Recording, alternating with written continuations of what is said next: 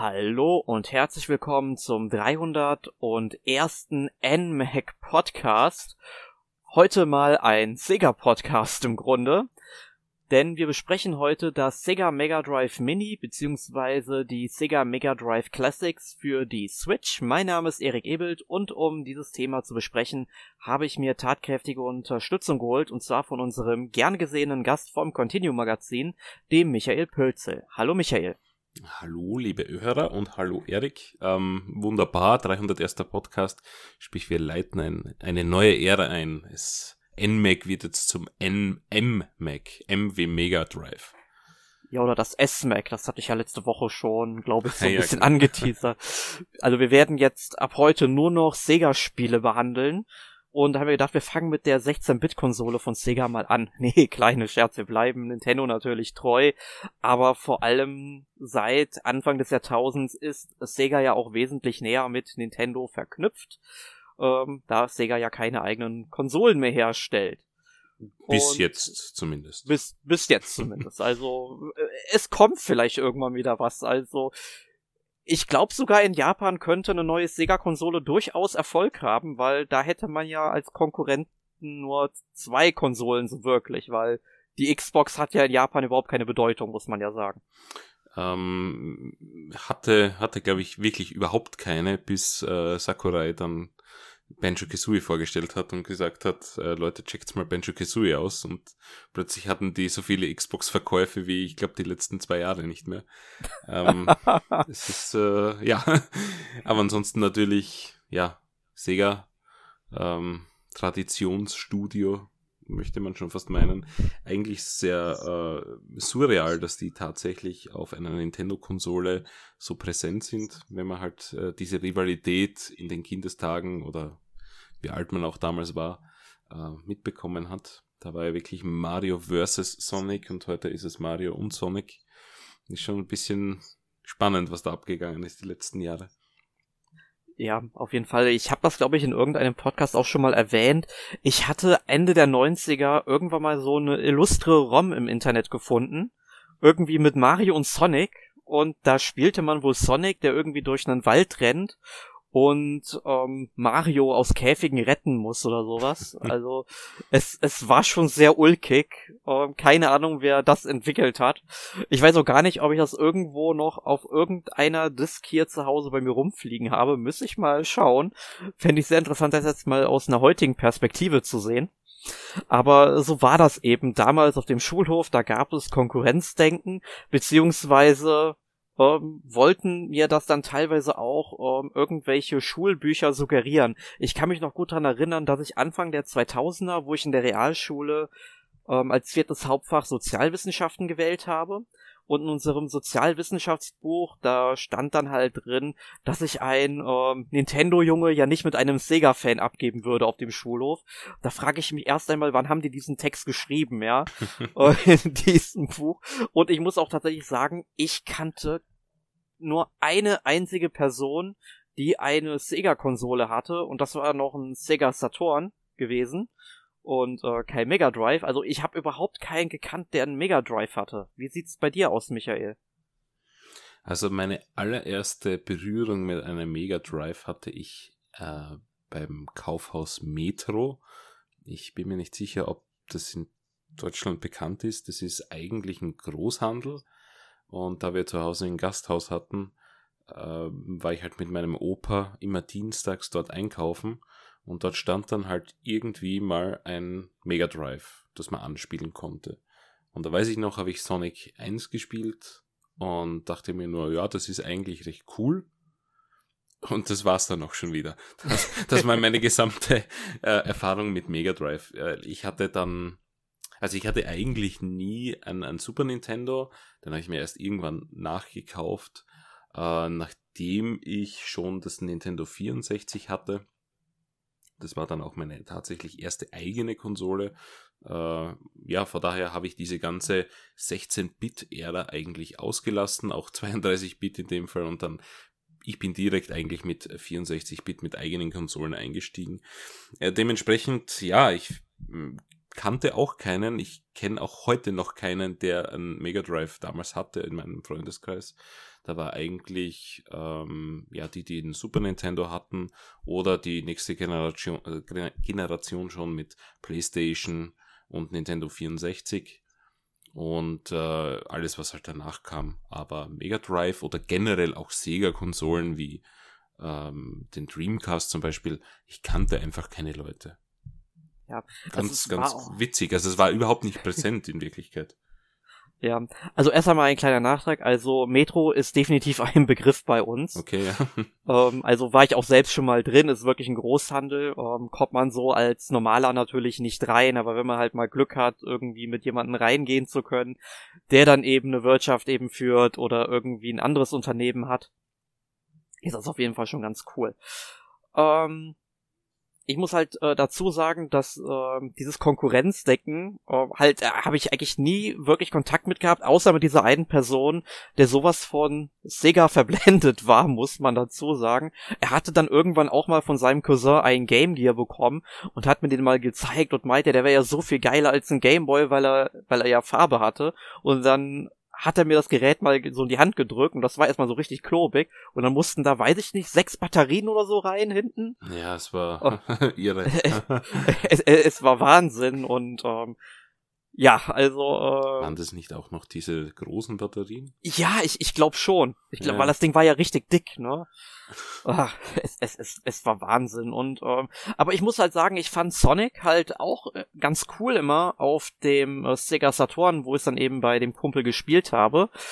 Ähm, aber er hatte halt davon nur eine Demo gehabt auf irgendeiner CD und halt nicht die Vollversion. Er hatte, glaube ich, als Vollversion nur irgendein Fußballspiel, womit du mich ja jagen kannst, ne?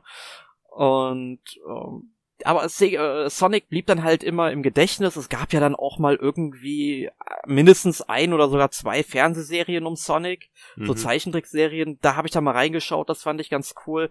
Aber dann so richtig erste, zum ersten Mal richtig Sonic spielen, ähm, oder allgemein Sega-Titel ausprobieren konnte ich dann erst auf der Wii mit der Virtual Console. Die hat ja dann unter anderem ermöglicht, äh, Titel für Sega Mega Drive herunterzuladen für, ich glaube, 800 oder 600 Wii-Punkte. Ich bin mir da gerade nicht sicher. Hm, ich glaube, äh, hm. ich glaube, es waren 800, wenn es mich nicht täuscht. Ich glaube, es gab das Master System auch noch drauf, oder? Ja, das kam aber erst später günstiger. dazu. Mhm. Äh, ich muss noch sagen, mir, mir ist gerade eingefallen, dass mein Bruder mal äh, das Mega Drive nachgekauft hat auch. Mit äh, den ganzen Sonic-Spielen. Ähm, ha, das war aber, glaube ich, vor der Virtual Console. Denn da haben wir äh, ziemlich viel Sonic dann miteinander gespielt. Und dann kam eben auch die, die Virtual Console, wo dann quasi auch mein erster eigener ähm, ja, Kauf für eine Sega-Konsole quasi äh, stattfand. Äh, da habe ich dann auch ziemlich viele Titel nachgeholt. Mhm, auch andere Konsolen, die wir da auch noch vielleicht erwähnen später, aber ja, das, das, die Virtual Console war eigentlich das Portal für mich, wo ich äh, sehr viel Retro-Zeug nachgeholt habe. Weil für mich gab es in der Kindheit halt auch aus budgetären Gründen natürlich ähm, eigentlich nur Nintendo-Konsolen ja, so sah es bei mir auch aus und auch bei der Virtual Console habe ich dann ich weiß gar nicht, wie viel tausend Euro ich da rein investiert habe, aber ich meine, alleine schon in dem Monat, bevor die Virtual Console auf der Wii dann geschlossen wurde, ich weiß gar nicht, war es letztes, es war letztes Jahr, glaube ich, oder? Irgendwie im Februar, März oder sowas, wo man dann den letzten Kauf tätigen konnte? Ich glaube, es war nicht mal letztes Jahr, ich glaube, es war heuer noch, also dieses Jahr. Also es ist jeden, jedenfalls nicht so lange her noch, weil das ganze Internet hat geweint und ich meine, klar, ich habe da auch irrsinnig viel Geld reingesteckt. Ich, also ich würde mal sagen, mir hat da mindestens äh, zwei Drittel des E-Shops haben mir gehört einfach. ja, ähm, es war halt auch Wahnsinn, was man da auf einmal Zugriff hatte, also welchen Zugriff auf wie viele Spiele man da hatte, ne? Ja, vor allem du hast halt nicht wirklich viele Konsolen gebraucht. Du hattest eine Konsole, einen Controller und es hat halt alles funktioniert. Und äh, ich sag mal, für einen Preis, der mehr als nur gerechtfertigt ist, also in dem Fall waren es halt sechs bis acht Euro pro Spiel, äh, das, also brauche ich nicht zweimal überlegen. Natürlich habe ich da zugeschlagen.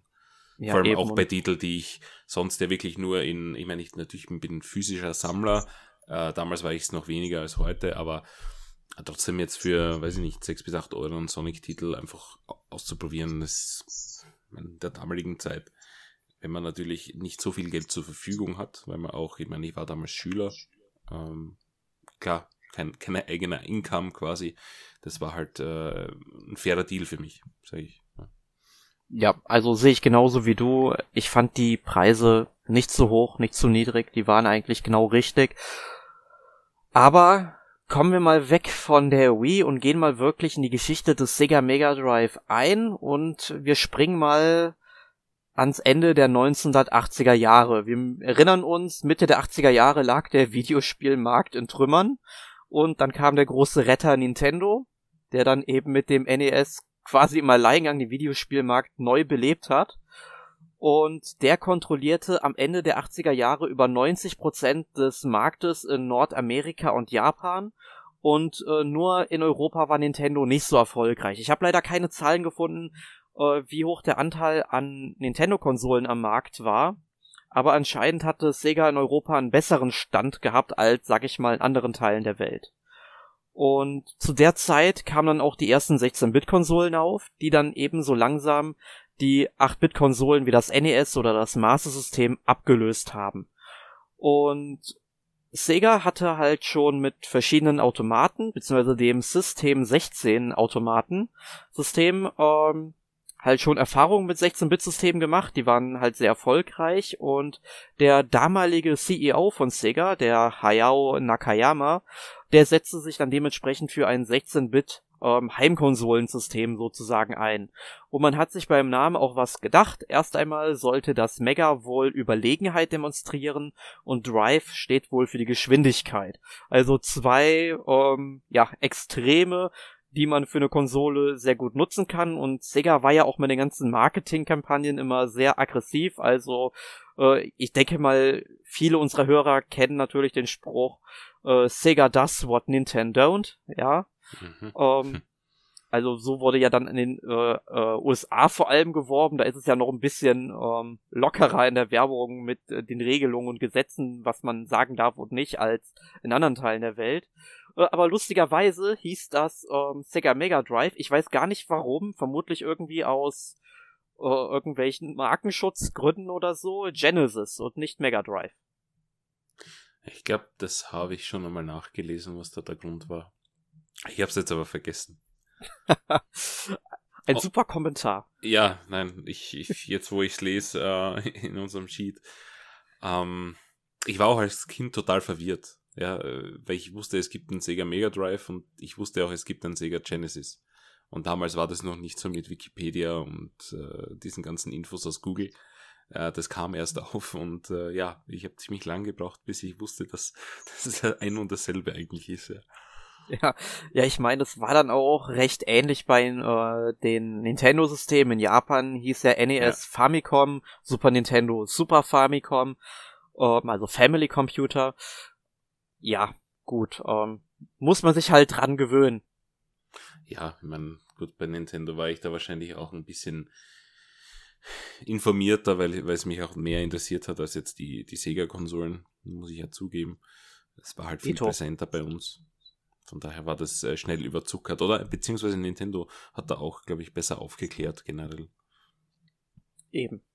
Und ähm, ja, im Jahr 1989, meine ich, war es dann soweit. Da erschien das Mega Drive in Japan. Und das war dort allerdings auch nur so lange erfolgreich, bis schließlich das Super Famicom, also das Super Nintendo, erschien. Und dieses erreichte sehr schnell 80% Marktanteil. Also auch hier kontrollierte Nintendo im Grunde alleine den Markt. Und äh, Sega musste sich mit einem sehr, sehr kleinen Marktanteil abfinden der dann sogar noch schlechter war, wie ich meine Recherche erfahren habe, als der der PC Engine oder TurboGrafx 16, wie es in Europa auch genannt wird. Äh, und die hatten einen höheren Marktanteil, beziehungsweise einen höheren Stellenwert mit ihrer Konsole am Markt, als äh, das Sega Mega Drive. Und das muss man erst einmal so in der Retro-Perspektive verdauen. Ich glaube, bei uns heißt es TurboGrafx 16 äh, sogar Core Graphics. Ähm, zumindest was, was jetzt diese upcoming Konami Classic Konsolen so verraten. Also ich kannte es auch nur unter dem TurboGrafx 16. wegen der Virtual Console wieder mal. Aber ja. ich glaube, in, in, Japan war es die PC, PC Engine und bei uns war es die Core Graphics. Aber ich meine, ich hätte es auch bei uns nie genauso wie, ich meine, gut, den Mega Drive habe ich zumindest mal gesehen, aber das, das, die Core Graphics oder Turbo Graphics Engine, äh, PC Engine, die, die habe ich nie gesehen. Ähm, soll schon ich was heißen, weil wenn ja. ich das äh, einfach nicht mitbekommen habe damals, in noch schlechteren Stellen wäre das die zu haben, das, das ist bitter. um es mal so zu sagen. Ja, ähm, ich meine sogar, also das Turbo Graphics 16 erschien auch offiziell nicht im deutschsprachigen Raum. Es, es hm. kam, glaube ich, damals nur in äh, Großbritannien und in einer kleinen Stückzahl noch in Spanien raus. Na gut, das äh, erklärt dann einiges, ja. Das ist jetzt im Grunde genauso wie bei äh, der Miniaturvariante. Die bringt Konami ja hierzulande auch nicht raus, also im deutschsprachigen Raum offiziell, was ich sehr bedauerlich finde. Das Denn da gibt, ja. da gibt, da gibt's einige gute Spiele für. Ähm, also ich habe meine aus Italien bestellt und ich weiß, dass es in Großbritannien auch eine gibt. Ja. Also hierzulande, äh, also im Sinne von, weiß nicht, Amazon jetzt, wenn man den größten Hersteller, äh, Händler hernimmt, der führt sie tatsächlich nicht in Deutschland, ja. Und der verweist auch darauf, dass man die aus Italien bestellen soll oder Spanien gibt sie nicht, was ich weiß. Was okay, vielleicht habe ich mich da auch ein bisschen getäuscht. Vielleicht war es wirklich dann Italien und, und mhm. UK, äh, weil da gibt sie definitiv ähm, vorzubestellen und habe ich meine dann auch ge geholt, weil ähm, ja, ich möchte auch, auch nachholen. Wie gesagt, auch bei der Virtual Console war da mein erster Kontakt mit, mit dem äh, Turbo Graphics. Ja. Aber da werde da werd ich aber auf jeden Fall nochmal schauen, ähm, welche Spiele genau drauf sind und dann gucke ich mal, welche ich davon wirklich spielen würde und überleg mal, ob sich die Anschaffung mit dem Import aus dem Ausland eben lohnen würde oder ob ich mir die Spiele, die es dann möglicherweise noch auf der Wii U Virtual Console zum Download gibt, dass ich mir die dann vielleicht einfach da hole, aber ich hätte irgendwie schon lieber die Miniaturvariante zu Hause stehen. Also ich kann so viel sagen, dass das ähm, Turbo Graphics Mini das gleiche Problem hat wie das Sega Mega Drive Mini, um, um beim Thema auch zu bleiben. Äh, Turbo Graphics Mini hat die Hälfte der Spiele in Japanisch und die Hälfte der Spiele in lokalisierten äh, übersetzten Versionen, wobei du ja, ich weiß nicht, wie fit dein Japanisch ist, aber definitiv fitter als meines, äh, wirst vielleicht keine Probleme damit haben. Äh, das heißt, ich glaube 20 Spiele oder so ist halt für den, für die restliche Spielerschaft eher, ja, ist nett, dass es dabei ist. Ich weiß nicht, wie viel das man das wirklich braucht, aber wahrscheinlich wird man halt nicht alles verstehen oder auch, auch genießen können, sage ich beim Spielen. Das Mega Drive Mini hatte ja auch das gleiche Problem. Unter Anführungszeichen, es gibt ja drei verschiedene Versionen von diesem Gerät. Es gibt ja die PAL und äh, Nordamerika-Variante, die teilweise andere Spiele hat als die japanische, die wiederum andere Spiele halt als die asiatische. Ja, also da gibt's ja im Asienbereich auch zwei verschiedene Versionen. Und ähm, ich meine, klar, Spiele, die nur in Japan erschienen sind, macht Sinn, wenn die nicht lokalisiert wurden, dass sie nicht im europäischen oder amerikanischen Raum erscheinen und dass man dort natürlich dann andere Spiele ersetzt. Äh, ich finde es nur, weil ich mir die Listen genau angesehen habe, dass es halt äh, leider zu wenig Überschneidungen gibt, wo ich sage, okay, ich habe jetzt die nordamerikanische oder PAL-Version von diesem Gerät und wenn ich auf die japanische schaue, dann ja, die haben eh nur diese japanischen Spiele, die's, die, die es bei uns nie gegeben hat und die ich eh nicht verstehe. So ist es halt nicht. Die haben halt auch manche englische Spiele dort und auch die asiatische hat übersetzte Spiele, die es bei uns nicht gibt. Und jetzt stellt sich mir die Frage, okay, warum hat man da nicht jetzt diese, diese 40 Spiele beispielsweise noch erweitern können oder eben es bei diesen 40 Spielen belassen, dass man international eben nur ein paar dann verschiebt äh, so ist es fast, zahlt sich fast aus, wenn man zwei verschiedene Versionen kauft, weil man dann einfach 20 Spiele mehr drauf hat. Also das, äh, diese, diese Vermarktungsstrategie habe ich noch nicht ganz durchblickt. Also wenn man die japanische oder, oder, also prinzipiell, wenn man alle drei hat, hat man, glaube ich, 40 Spiele mehr oder so. Also das ist schon, schon beachtlich, sage ich. Ja, also ich kann dir sagen, mit dem Japanischen ist es so, solange du kein textlastiges Rollenspiel spielst, kommst du da mit äh, Trial and Error eigentlich sehr gut mit durch. Also ich habe auf der Wii U damals äh, Bomberman 93 oder 94 getestet. Ähm, also auch ein Turbo Graphics Spiel und das war, meine ich, auch komplett in Japanisch.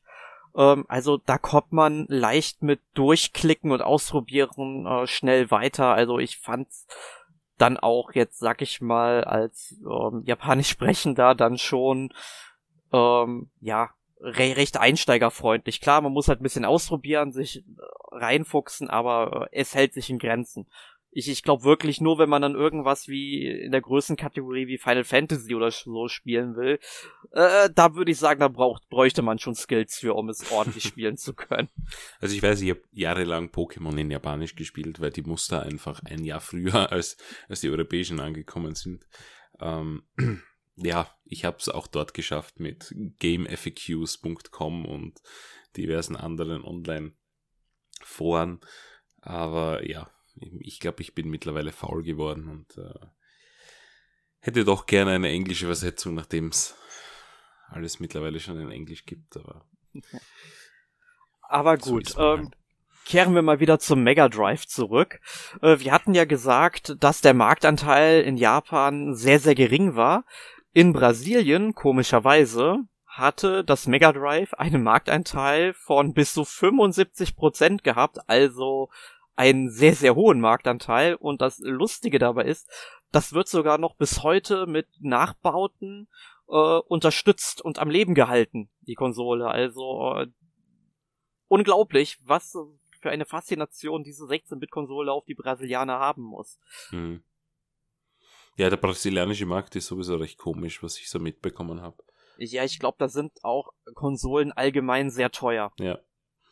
Und, naja, vielleicht äh, ist, ist das noch ein Urdelikt, das recht billig haben zu ist. Und ich meine, es sind ja auch gute Spiele drauf. Vielleicht sagen die Brasilianer, ja, gut, das brauchen sie nichts anderes. Keine Ahnung. Außerdem ist, ja. so ist ja jedes neue Spiel mit Lootboxen voll und Microtransactions, also bleiben wir gleich beim Mega Drive. Ja, also wenn von euch einer zuhört, mal in Brasilien war oder vielleicht sogar in Brasilien lebt und etwas zu diesem Thema sagen kann, wir haben eine Kommentarfunktion auf unserer Website und auf Facebook. Nutzt die dann bitte. Wir würden sehr gerne mehr über diesen Markt erfahren. Ähm, hm. Ja, aber das Sega Mega Drive, das wurde von Sega dennoch ähm, unterstützt und auch ausgebaut unter anderem mit dem 32X. Das war eine 32-Bit-Erweiterung, wofür es dann spezielle Spiele gab. Ähm, aber diese Erweiterung kam jetzt auch nicht an die PlayStation heran und ulkigerweise natürlich auch nicht an die Nachfolgekonsole Sega Saturn, die ja nur ein Jahr danach erschien, was dann vielleicht auch ein bisschen unklug war, ähm, von der Strategie her dann überhaupt noch so eine Peripherie rauszuhauen. Ähm, aber damit konnte man die Konsole jetzt auch nicht mehr sag ich mal, retten und den Marktanteil ausweiten. Ja, das mit dieser 32X-Erweiterung, das habe ich letztens einen richtig langen Bericht darüber gesehen auf YouTube und äh, ja, das war nicht die, die also ich, ich denke, das war der Anfang vom Ende von, von Sega, dass einfach diese, diese falschen Entscheidungen, die sich da danach auch durchgezogen ähm, haben, das ich meine, als Kunde kommt man sich da natürlich auch ein bisschen verarscht vor. Ähm, ja, schwierig. Vor allem nachdem halt die Konkurrenz nicht geschlafen hat und äh, ja, für das 32X gab es ja auch nur wie viele Spiele? Ich glaube keine 20 dafür, oder? Ja, das sind aber mehr Exklusivtitel, als wir für den New 3DS haben. ja, gut. Touché, also, ja. ja. Man, man kann es vielleicht so in der Größenkategorie mit dem 64 ähm, Dual Drive, Disk Drive, wie auch immer man das Double D eben ausdrücken will, hm. ähm, vergleichen. Da gab es, glaube ich, auch ungefähr so viele Spiele für. Oder Software dafür. Ja, das war auch ein bisschen ein Fehl dann. Ja. Ähm, aber man hat halt auch schon versucht, kurz nachdem das Mega Drive eingeführt wurde auf dem Markt, die Konsole stetig irgendwie anzupassen. Also es fing damit an, dass dann nach der Erstauslieferung auch schon an der Konsole gearbeitet wurde, wo ähm, der Meganet-Modem-Anschluss entfernt wurde. Dann wurde das ähm, BIOS angepasst, sodass nur noch lizenzierte Spiele drauf starten konnten. Also der Markt für nicht lizenzierte Spiele war anscheinend schon da. Ähm, gab's halt damals schon.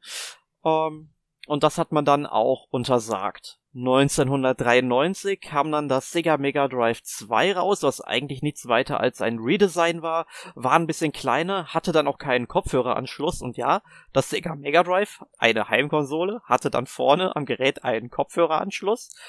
Ähm, man konnte ja, glaube ich, an der Konsole selbst, also das weiß man ja jetzt vom Sega Drive Mini, das wusste ich halt vorher nicht, ähm, konnte man ja damals die Lautstärke an der Konsole selbst dann noch einstellen ähm, mhm. für den Kopfhörer. Das ist unglaublich ulkig, was die da damals gemacht haben, wo ich den Sinn auch nicht unbedingt verstehe. Äh, ebenso, also keine Ahnung, wenn ich das an den Fernseher stecke, warum ich Kopfhörer brauche. Aber vielleicht hatten manche Fernseher damals keine Kopfhörerbuchse. Was, dann was konnte halt, man das Audio eventuell über die Konsole ausgeben, keine Ahnung. Was halt interessant natürlich wäre, wenn man irgendwie dann, ähm, wenn man den Kopfhörer in der Konsole drin hatte, drin stecken hatte und dann den Fernseher anhatte, dass man auf dem Fernseher trotzdem vielleicht noch die Musik hätte irgendwie laufen lassen können. Das weiß ich gerade nicht. Aber ich weiß zum Beispiel bei unserem alten Röhrenfernseher, wo ich mein Super Nintendo damals angeschlossen hatte, da war es so, sobald ein, ähm, ja, laut, äh, nicht Lautsprecher, ein äh, Kopfhörer angeschlossen wurde, äh, dann konnte der Fernseher selbst keinen Ton mehr ausgeben. Dann ging alles wirklich nur über den Lautsprecher. Ich meine, keine Ahnung, warum man das machen sollte, was ich eben vorgeschlagen habe. Das wäre halt vielleicht eine Möglichkeit gewesen. Ähm, aber ich denke mal, das war jetzt auch nur so ein kleiner, äh, kleine Randnotiz. Eine wesentlich größere Randnotiz war, dass da 1993 äh, beim Sega Mega Drive 2 der 6-Button-Controller zum Standard wurde. Man muss halt dazu sagen, vorher wurde das Mega Drive immer mit einem 3-Button-Controller ausgeliefert. Also ich glaube, das waren die Tasten waren A, B und C. Es gab mhm. ein Sto äh, Steuerkreuz oder halt so eine, so eine Richtungseingabe, ein Steuerpad, ich weiß gerade nicht, wie es genau heißt von Sega, und eine Starttaste. Also man hatte auf diesem Controller wesentlich weniger Möglichkeiten als jetzt zum Beispiel beim Super Nintendo, wo du hier A, B, X, Y, LR, Start, Select und ein Steuerkreuz hattest. Und das war dann bei manchen Spielen einfach äh, sehr problematisch. Ich denke mal, wir werden nachher vor allem bei Street Fighter nochmal drüber reden. Ähm, das ist so ein Spiel, was eigentlich mit einem 3-Button-Controller meiner Meinung nach unspielbar ist. Ähm, und naja, ist man, hier haben sie dann die Möglichkeiten erweitert, aber nach wie vor blieben alle Titel auch mit dem 3-Button-Controller äh, kompatibel. Ja, es gab natürlich auch weitere Peripherien. Es gab irgendwie ein CD-Laufwerk, ich glaube das Mega-CD. Dann gab es den äh, Master System Adapter, womit man dann Master System Spiele spielen konnte. Und irgendwann hatte man auch überlegt, ein äh, Game Gear Konverter umzusetzen. Der wurde allerdings nie realisiert und ich frage mich auch, ob das, sag ich mal, finanziell überhaupt Sinn gemacht hat. Ich kann mir nicht vorstellen, dass sich der Game Gear so gut verkauft hat, wenn man schon beim Master System damals äh, Probleme hatte, die Konsole quasi an den Mann zu bringen. Äh, zumindest in Japan. Ähm, und äh, technisch war es halt eine 16-Bit-Konsole. Es war dementsprechend ein 16-Bit-Prozessor verbaut, also ein, genauer gesagt ein Motorola 68000. Der lief mit sensationellen 7,67 Megahertz in der NTSC-Variante und dann etwas abgeschwächt mit 7,6 Megahertz in der PAL-Variante. Also, es war bahnbrechend und äh, dann hatten wir einen Soundchip von Yamaha verbaut, genauer gesagt den Yamaha 2612 mit sechs Kanälen und wir hatten Grafik, einen Grafikspeicher mit äh, 24 äh, Kibibyte, was ziemlich wenig ist aus heutiger Sicht, aber man muss halt sich das mal ähm, nochmal in den Kopf zurückführen. Wir haben das Jahr 1989, wo wir sprechen und da war das schon für eine Konsole eigentlich schon ordentlich, müsste man sagen. Und es ist dann schon erstaunlich, was man mit so limitierter Hardware aus heutiger Sicht damals schon alles auf den Fernseher zaubern konnte. Eigentlich schon. Ich überlege gerade, wie viel Megahertz mein erster PC hatte. Ich glaube, er hatte 667 Megahertz. Also doch um einiges mehr. Also, ja, also ich, ich hatte noch einen, ähm, ich habe den habe ich nicht mehr, aber ich hatte, weiß nicht, einen 386er oder einen 486er zu Hause rumstehen. Ich glaube, der lief normalerweise mit 36 Megahertz und das war noch so ein Computer mit so einer Turbo-Taste. Wenn man drauf gedrückt hat, dann lief der da mit 43 Megahertz. Das war quasi eine On-the-Fly-Übertaktung oder sozusagen. Ich weiß es nicht genau. Ähm, habe ich immer gefragt, warum sollte man das tun? Aber ähm, ich habe dann immer mit den schnelleren Megahertz gearbeitet. War für die für das Gerät vielleicht nicht ganz so gut oder so, aber ähm, was soll's. Insgesamt hat sich dann vom Mega Drive äh, 30 Millionen Einheiten abgesetzt und ich frage mich auch gerade, wie viel Millionen davon allein in Brasilien. Und, ja. und das erfolgreichste Spiel war wohl Sonic the Hedgehog 2 und das haben wir auch auf dem Sega Drive Mini, worüber wir später sicherlich auch noch sprechen werden. Ich denke auch, ja. Ja. Aber bevor wir auf das Sega Mega Drive Mini eingehen, ähm, wir hatten ja gesagt, wir reden heute auch über die Sega Mega Drive Classics, was halt wiederum eine ähm, ja, Collection an Sega Mega Drive Spielen für die Switch ist. Also die gibt's auch für die Xbox One, für den PC. Äh, ich weiß gar nicht für den PC, aber PC, auf jeden Fall. Äh, Linux, Mac und, und Windows, sogar alle drei. Ja, und PS4, Xbox One, also das volle Programm. Ähm, aber es gab ja in den letzten ja, Jahren oder Jahrzehnten, muss man ja schon sagen, auch mehrere Collections. Welche kommen dir da in den Sinn, Michael?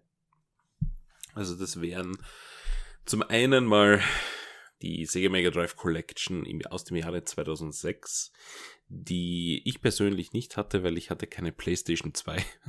Aber die hatte bereits 30 Spiele drauf, was für eine Collection zum Vollpreis damals vermutlich recht viel war. Ähm, ja. Ich habe auch schon mal vorher nachgeguckt. Man bekommt die gebraucht mittlerweile auch schon für so 6 Euro nachgeschmissen. Also wenn ihr eine PlayStation 2 habt und Bock auf Sega Mega Drive Spiel habt, ist das glaube ich eine sehr günstige Variante ranzukommen eine gute Auswahl an Spielen. Also besseres Preis-Leistungs-Verhältnis wird man vermutlich nicht bekommen. Ähm, wobei, wenn man sich durchrechnet, vielleicht dann die jetzigen, schauen wir mal. Äh, die Sega Mega Drive Ultimate Collection kam danach und das war dann auch meine erste Collection von Sega, die ich besessen hatte. Das war für die Xbox 360 bzw. PlayStation 3 im Jahre 2009. Da gab es dann schon 40 Spiele. Und da hatte ich auf der Xbox 360 doch einige Stunden damit verbracht. Ähm, ja, äh, aus heutiger Sicht äh, immer noch ein gutes Preis-Leistungs-Verhältnis, noch besser als das von der PlayStation 2, weil ich denke, dass diese ganzen äh, Last-Gen-Spiele werden einem ja eigentlich nachgeworfen mittlerweile schon. Ähm, ich kann mich erinnern, dass die Emulation recht gut war. Hm, das heißt, auch wer eine 360 oder PlayStation 3 zu Hause hat und, und jetzt nicht unbedingt äh, ja, äh, ein, neueres, äh, einen neueren Ableger dieser Collection braucht, kann auch dort zuschlagen noch immer. Ja, ich weiß, dass ich damals das Ganze mal durchgerechnet hatte. Ähm, da ich ja zu dem Zeitpunkt, also 2008, habe ich eine Xbox äh, 360 gekauft und äh, dann kam diese Collection halt nicht für die Wii raus, weil da gab's ja die Virtual Console und Sega hätte sich da sicherlich sich nicht ins eigene Bein geschossen, wo die Spiel, wo sie mit den Spielen ein bisschen äh, mehr verdienen konnten. Und nur zu dem Zeitpunkt hatte ich schon einige und wirklich einige Sega Mega Drive Spiele runtergeladen und habe mir mal angeguckt, welche Spiele ich mir da vielleicht noch, ähm, welche mir da noch fehlen würden und habe dann damals, weil es halt am Anfang zum Vollpreis natürlich im Laden stand, äh, mich dazu entschieden, mir die nicht zu holen, denn die Spiele, die ich unbedingt hätte noch gebrauchen können, ja, die wären nicht annähernd so an den Preis rangekommen. Und deswegen habe ich es erstmal stehen gelassen. Aber ich habe sie mir irgendwann für die PlayStation 3 dann nochmal nachgekauft, weil ich sie dann mal irgendwie in einem Sale 2013, 2014 bei Amazon für, ich glaube, 12, 13 Euro oder so bekommen habe. Und da habe ich gesagt, ach komm, gönnst du dir jetzt auch nochmal. Hast, kannst du auch nochmal auf der PS3 spielen. Wie gesagt, also Preis-Leistungs-Verhältnis bei diesen Spielen ist, egal welchen Preis du eigentlich zahlst, unschlagbar, weil es sind doch 40 Spiele und ich sag mal, der Großteil davon ist schon recht gut. Äh, da kommt halt keine Shovelware eigentlich drauf. Und ja, so ist es dann auch mit der Sega Mega Drive Classics Collection passiert, die äh, zuerst in Volumes, ich glaube fünf oder sechs Volumes waren es dann, erschienen ist äh, für PC.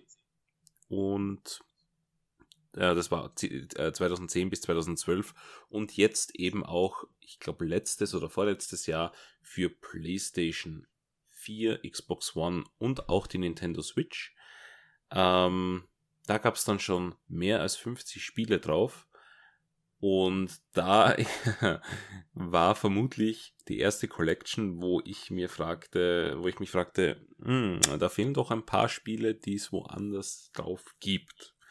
Ähm, für die Switch waren es im Speziellen Wonderboy 3 und Wonderboy in Monster World. Und äh, da gab es dann aber im eShop äh, auch so Sega Ages ähm, Spiele, die einzeln verkauft wurden. Und äh, auch noch immer, ich glaube, letzte Woche sind auch wieder zwei erschienen, äh, die dann das extra Special Treatment bekommen. Und da haben sie doch einige Spiele aus dieser Collection herausgenommen und äh, digital einfach verkauft.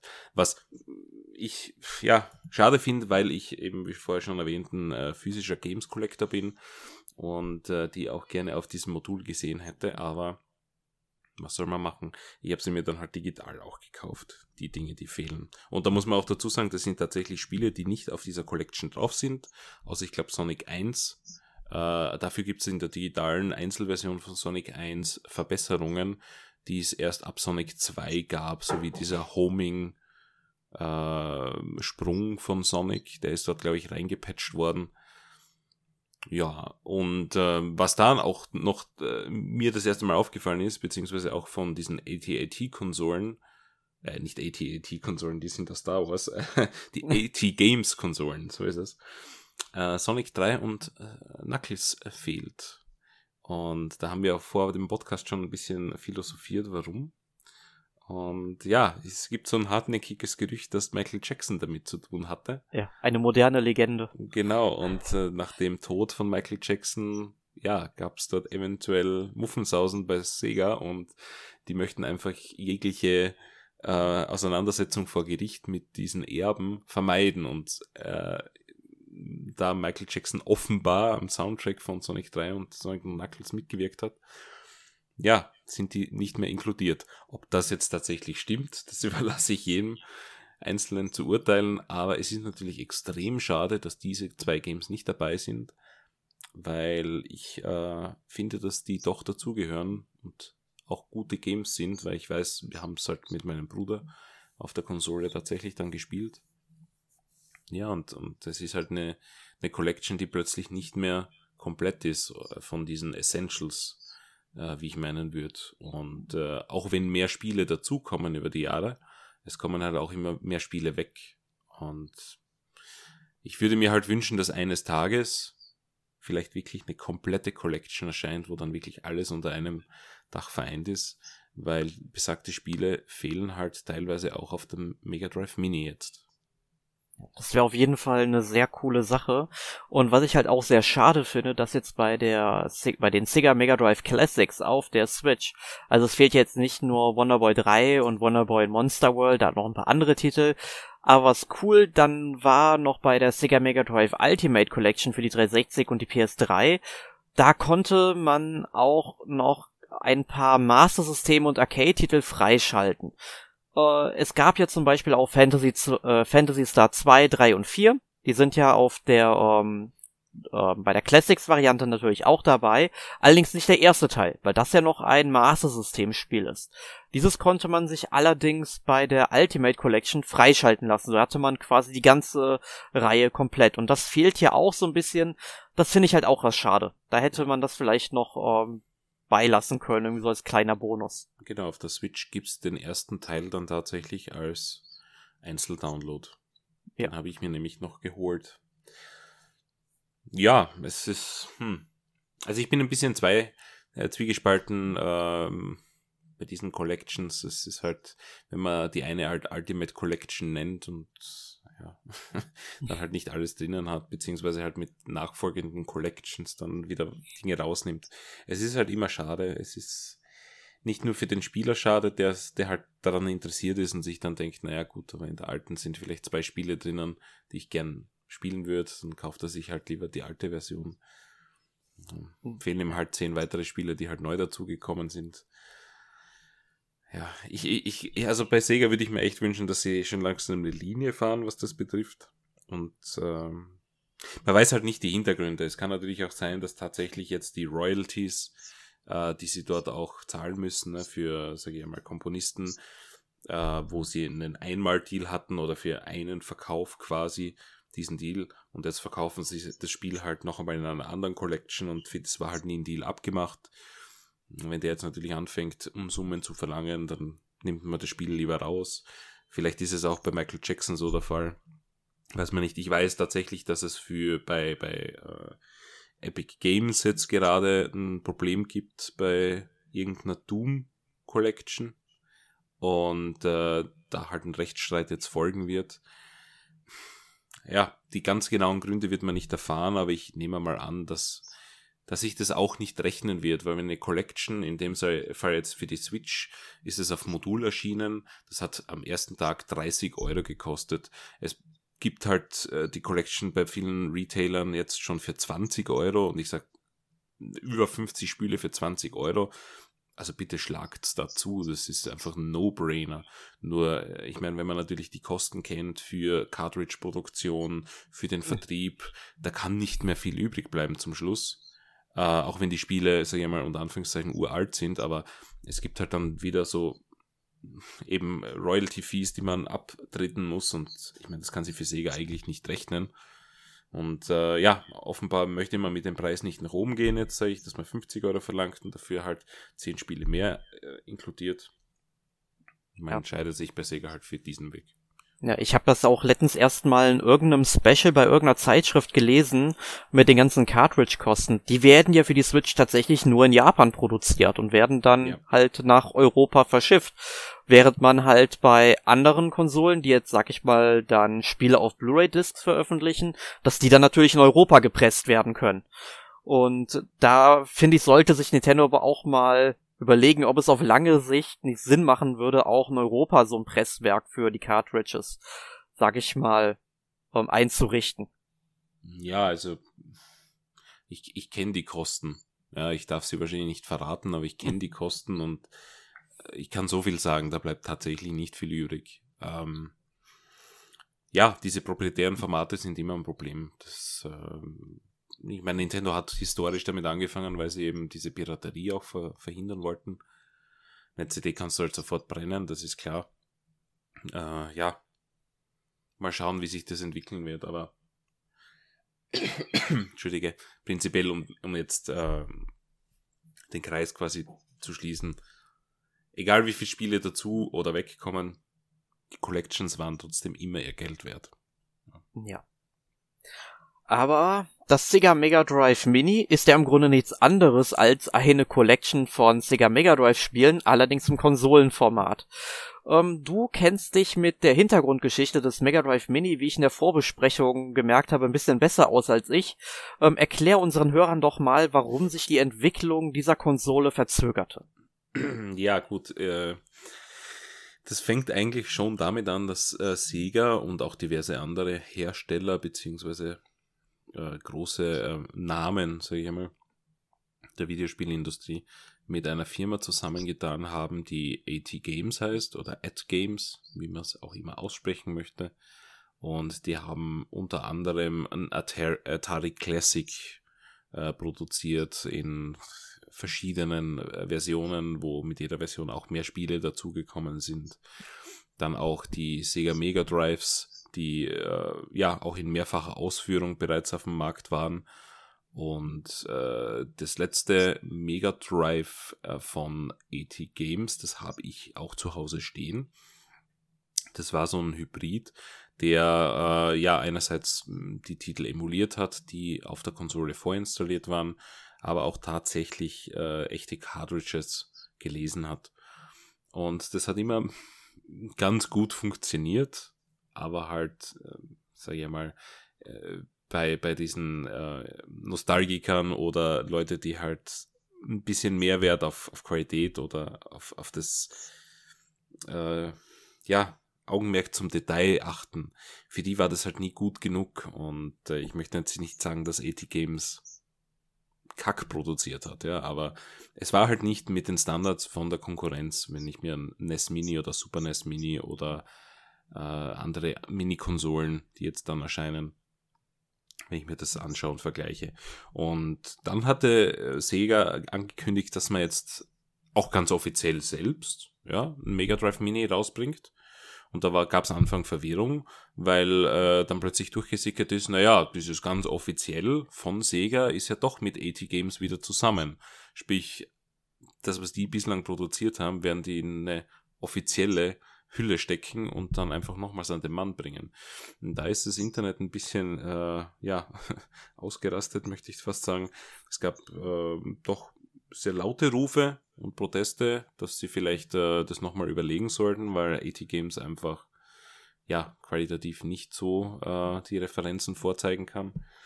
Ja, und dann hat man bei Sega doch darauf gehört, was mich bis heute noch wundert. Und ähm, ich das aber sehr gut heiße, dass das passiert ist. Weil dann hat man gesagt, okay, na gut, ähm, dann überlegen wir uns das vielleicht nochmal und wir kündigen die Partnerschaft mit AT Games auf. Und äh, ja, dieses in-house entwickeln, äh, stimmt ja auch nicht ganz. Ja, also Sega macht da überhaupt nicht selbst. Sie verkaufen es nur nach außen hin so. In Wirklichkeit ist das Studio M2 äh, dafür verantwortlich und M2 ist äh, eventuell manchen von euch ein Begriff. Äh, das ist ein Studio, das sich auf äh, Emulation spezialisiert hat.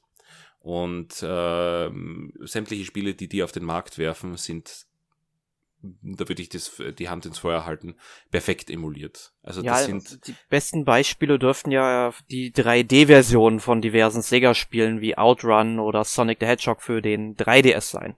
Genau, also dort hatten sie auch schon die, die Finger im Spiel. Ähm, das, das, ja, sind einfach richtig eingesessene und Anführungszeichen alte Haudegen, die äh, einfach ihr, ihr Handwerk kennen und äh, die achten einfach auf so kleine Dinge, wo andere Firmen sagen, na gut, das Spiel rennt, let's ship it.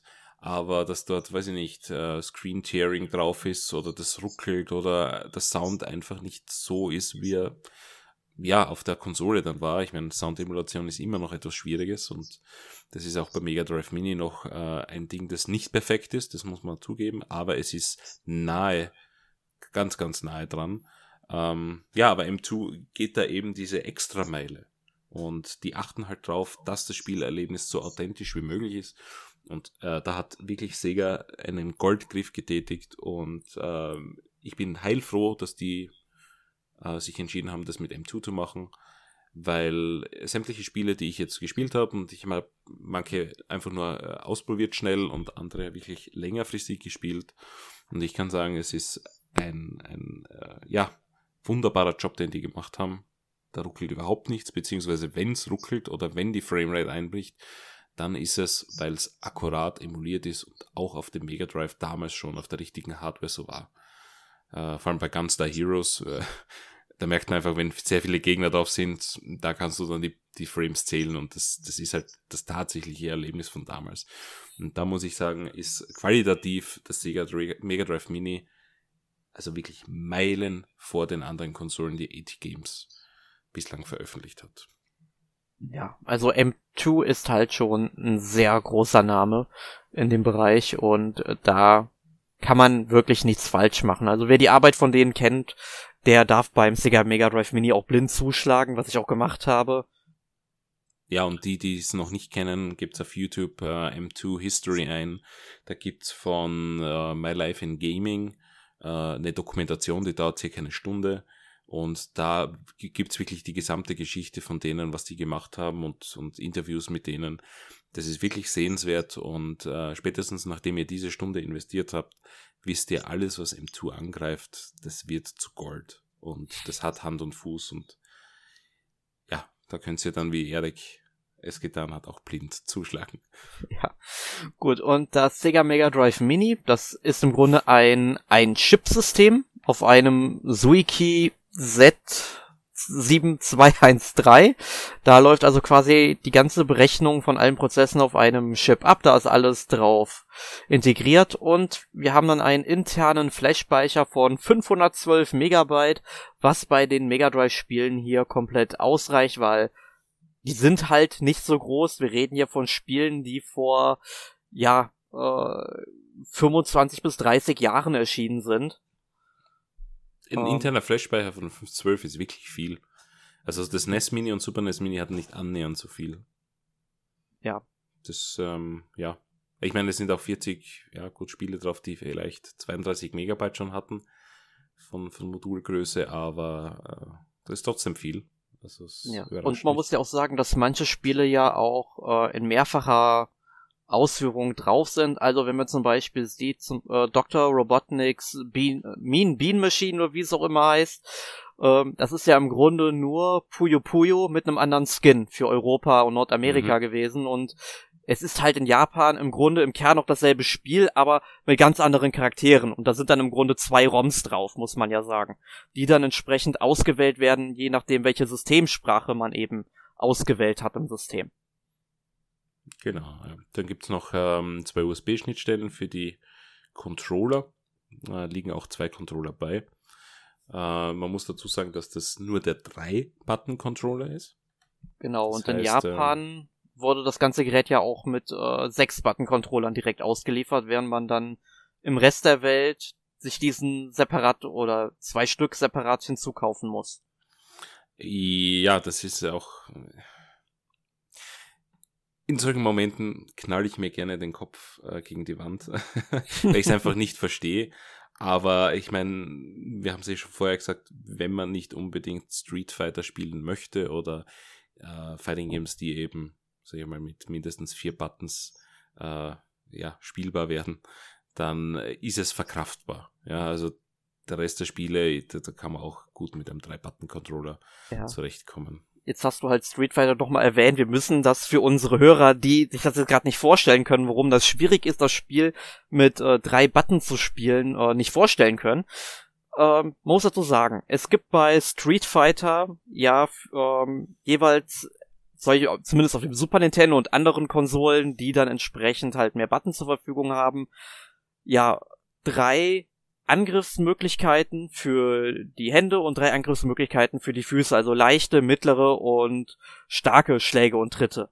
Und jetzt muss man sich denken, okay, man hat nur drei Buttons zur Verfügung. Wie mache ich das? Man muss also tatsächlich, während man kämpft, äh, kurz auf Start drücken, damit man zwischen, ähm, ich glaube, Händen und Füßen wechseln kann. Ja.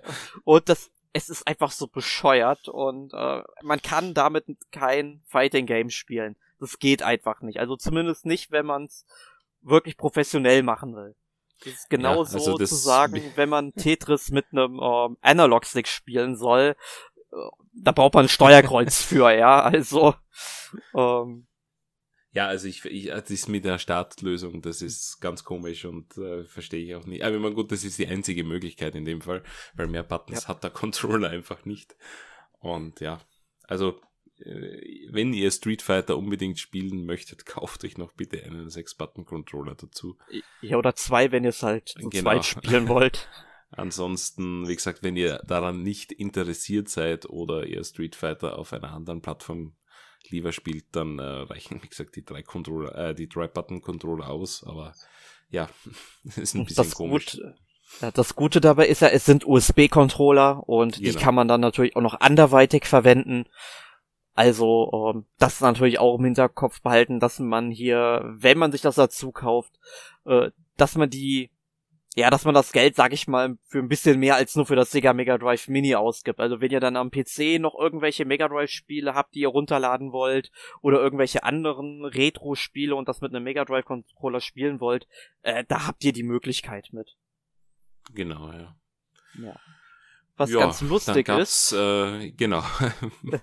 Diese, also ich, ich hätte es ja gerne gekauft, aber es war ja sofort ausverkauft.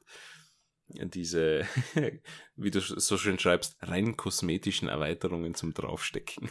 ja, ja, man konnte sich dann in, äh, ich glaube, es war nur in Japan, gab es die. Ja, es gab nur in Japan. Ja, da gab es dann halt diese Erweiterungen wie das Sega CD oder Sega 32X, dass man sich dann draufstecken konnte. Also man muss dazu auch sagen, ähm, das Sega Mega Drive Mini, das hat im Grunde einen Modulschacht, wo jetzt natürlich da drin, ja, ähm, keine Andockfläche für irgendwelche Peripherie oder Spiele ist, aber man konnte eben solche kosmetischen Erweiterungen dazu kaufen. Es gab in Japan sogar so kleine Module, die man einfach so reinstecken konnte als Gag. Ähm, gut, ich meine, ähm, ich hätte nicht gedacht, dass es Leute gibt, die das machen wollen, aber es gibt mindestens einen, wie wir jetzt gerade festgestellt haben. ähm, äh, für mich ist es natürlich ein Jux gewesen. Ich finde, man hätte zumindest irgendwie ein so ein kleines Modul der Packung einfach beilegen können. Ähm, wäre ganz gut gewesen. Auch lustig wäre es gewesen, wenn sie sagen, okay, wir machen hier einen wirklich funktionierenden kleinen Modulschacht und wir bringen jetzt halt das Sega Mega Drive Mini mit einem Modul raus, wo eben diese 40 Spiele drauf sind. Und irgendwann bringen wir vielleicht nochmal so ein kleines Modul raus, das man sich dazu kaufen könnte. Das wäre natürlich auch noch eine ähm, lustige Idee gewesen. Aber ähm, gut, so weit wollte Sega dann vermutlich nicht denken. Ja, das stimmt, das wäre eine coole Idee gewesen. Aber wie gesagt, also das gab's ja auch wirklich. Du hast ja an deinen Mega Drive ich weiß nicht, fünf, sechs verschiedene äh, Peripheriegeräte anschließen können oder andocken können. Und das war halt dann wirklich so ein Tower of Madness quasi. Und Sega hat ja halt äh, ein bisschen sinnvoll Humor gehabt in dem Fall. Und ja, wie gesagt, rein kosmetisch war auch recht teuer, weil es ein Limited Edition war. Aber es gibt definitiv mehr als einen, weil sonst hätte ich ja eines kaufen können. Also es war leider definitiv äh, restlos und sofort ausverkauft. Und äh, zum Controller muss ich vorher noch sagen, habe ich vergessen. Der Controller ist übrigens größer als die Mini-Konsole. Ja, man muss es ja auch irgendwie auch in die Hand nehmen können. Ja, ja, aber ich fand es das witzig, dass der Controller einfach, also nicht mal, nicht mal knapp, sondern wirklich eindeutig größer ist als, als dieses kleine Kästchen. Ja, dann äh, zur Musik. Im Menü kannst definitiv du etwas sagen, weil ich kenne den guten Herrn nämlich nicht. Oh, oh, Nachholbedarf, Michael. Also, die Menümusik, die stammt von Yuzo Koshiro. Das ist eigentlich ein bekannter Komponist in Japan für Videospiele. Der hat zum Beispiel den Soundtrack zu Adrian Odyssey gemacht.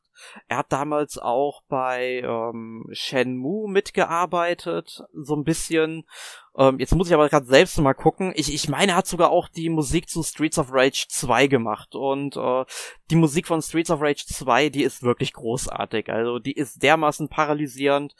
Ähm, ich guck bald mal nach. Er hat dann auch die Musik zu ähm, äh, er hat bei Sonic the Hedgehog mitgearbeitet, bei der äh, Story of Thor Reihe äh, bei Castlevania Port äh, Portrait of Ruin war dabei, Kid Icarus Uprising, also. Okay, dann kenne ich ihn doch. Also, ich kenne ihn nicht vom Namen her, aber ich habe seine Werke dann schon so anbekommen, sagen wir so. Ja, das ist schön. Ähm, aber er hat jetzt nicht so einen klingenden Namen wie, sag ich mal, Koji Kondo. Ja. Den hoffentlich jeder von uns kennt, aber. Oder, oder noch wichtiger, Nobuo Uematsu der meiner Meinung nach der größte Komponist aller Zeiten ist. Ähm, ich glaube, ich kenne keinen, der bessere Musik macht als er. Ja. Ja. Lass ich aber, mal so stehen. Ne? Aber, aber, ist immer Geschmackssache natürlich, aber. Ja, aber, aber auch Uematsu sagt ja, dass er den ähm, Komponisten von Dragon Quest, jetzt fällt mir sein Name gerade nicht ein, er ähm, ist ein großer Fan von ihm. Also auch er hat noch Idole da draußen. ist ja schön, ja. Ja, gut. Und äh, insgesamt sind auf dem Sega Mega Drive Mini 42 Spiele enthalten, über die wir jetzt natürlich nicht alle im Detail reden können. Wir werden gleich ein paar ähm, Spiele auswählen, darüber sprechen. Aber ganz wichtig zu erwähnen sind hier zwei Titel, und zwar Darius und Tetris, denn das sind zwei Spiele, die es vorher auf dem Mega Drive noch nicht gab. Ich glaube, Darius war ursprünglich ein, ein Arcade-Spiel, wurde aber nie für eine Heimkonsolenversion umgewandelt. Und äh, Tetris, gut, Tetris kennt man, aber die Tetris-Version auf dem Mega Drive, da gab es vielleicht insgesamt, ich glaube, zehn Exemplare oder so von. Also das Spiel ging nie wirklich in Produktion, war dann auch, äh, ja, unter Sammlern sehr begehrt. Also es spricht von einem Wunder, dass, es, dass da im Internet eine ROM rumgeistert. Ähm, aber man muss dazu sagen, ich weiß nicht, hast du Tetris gespielt auf dem Mega Drive Mini? Ja, und ich wünschte, ich hätte es nicht getan. Ja, also man kann sagen, dieses Spiel ist historisch wertvoll, spielerisch aber absoluter Müll. Also, ähm, es ist, glaube ich, die schlechteste Tetris-Variante, die ich je in meinem Leben gespielt habe. Es also gibt, mir, ich, mir nur fällt tatsächlich Spielmodus und äh, es hat eine schreckliche Musik, eine unglaublich schlechte Steuerung. Man kann zum Beispiel Steine nicht drehen, wenn die ganz sich am Rand befinden. Und das macht das ganze Tetris-Gedöns für mich schon äh, unspielbar irgendwo. Also ich habe tatsächlich noch nie eine schlechtere Version von Tetris gespielt und äh, sie drehen sich auch in die falsche Richtung. Das macht mich komplett wahnsinnig. und also die, die NES-Variante von, von Tetris ist ja einfach so weit überlegen. Und wie du schon sagst, es gibt kein Korobeniki-Thema, also Musik-Theme drinnen und das, äh, ich, weiß nicht, warum dieses Spiel überhaupt existiert, ja. aber es ist als Bonus geführt, vermutlich, ja.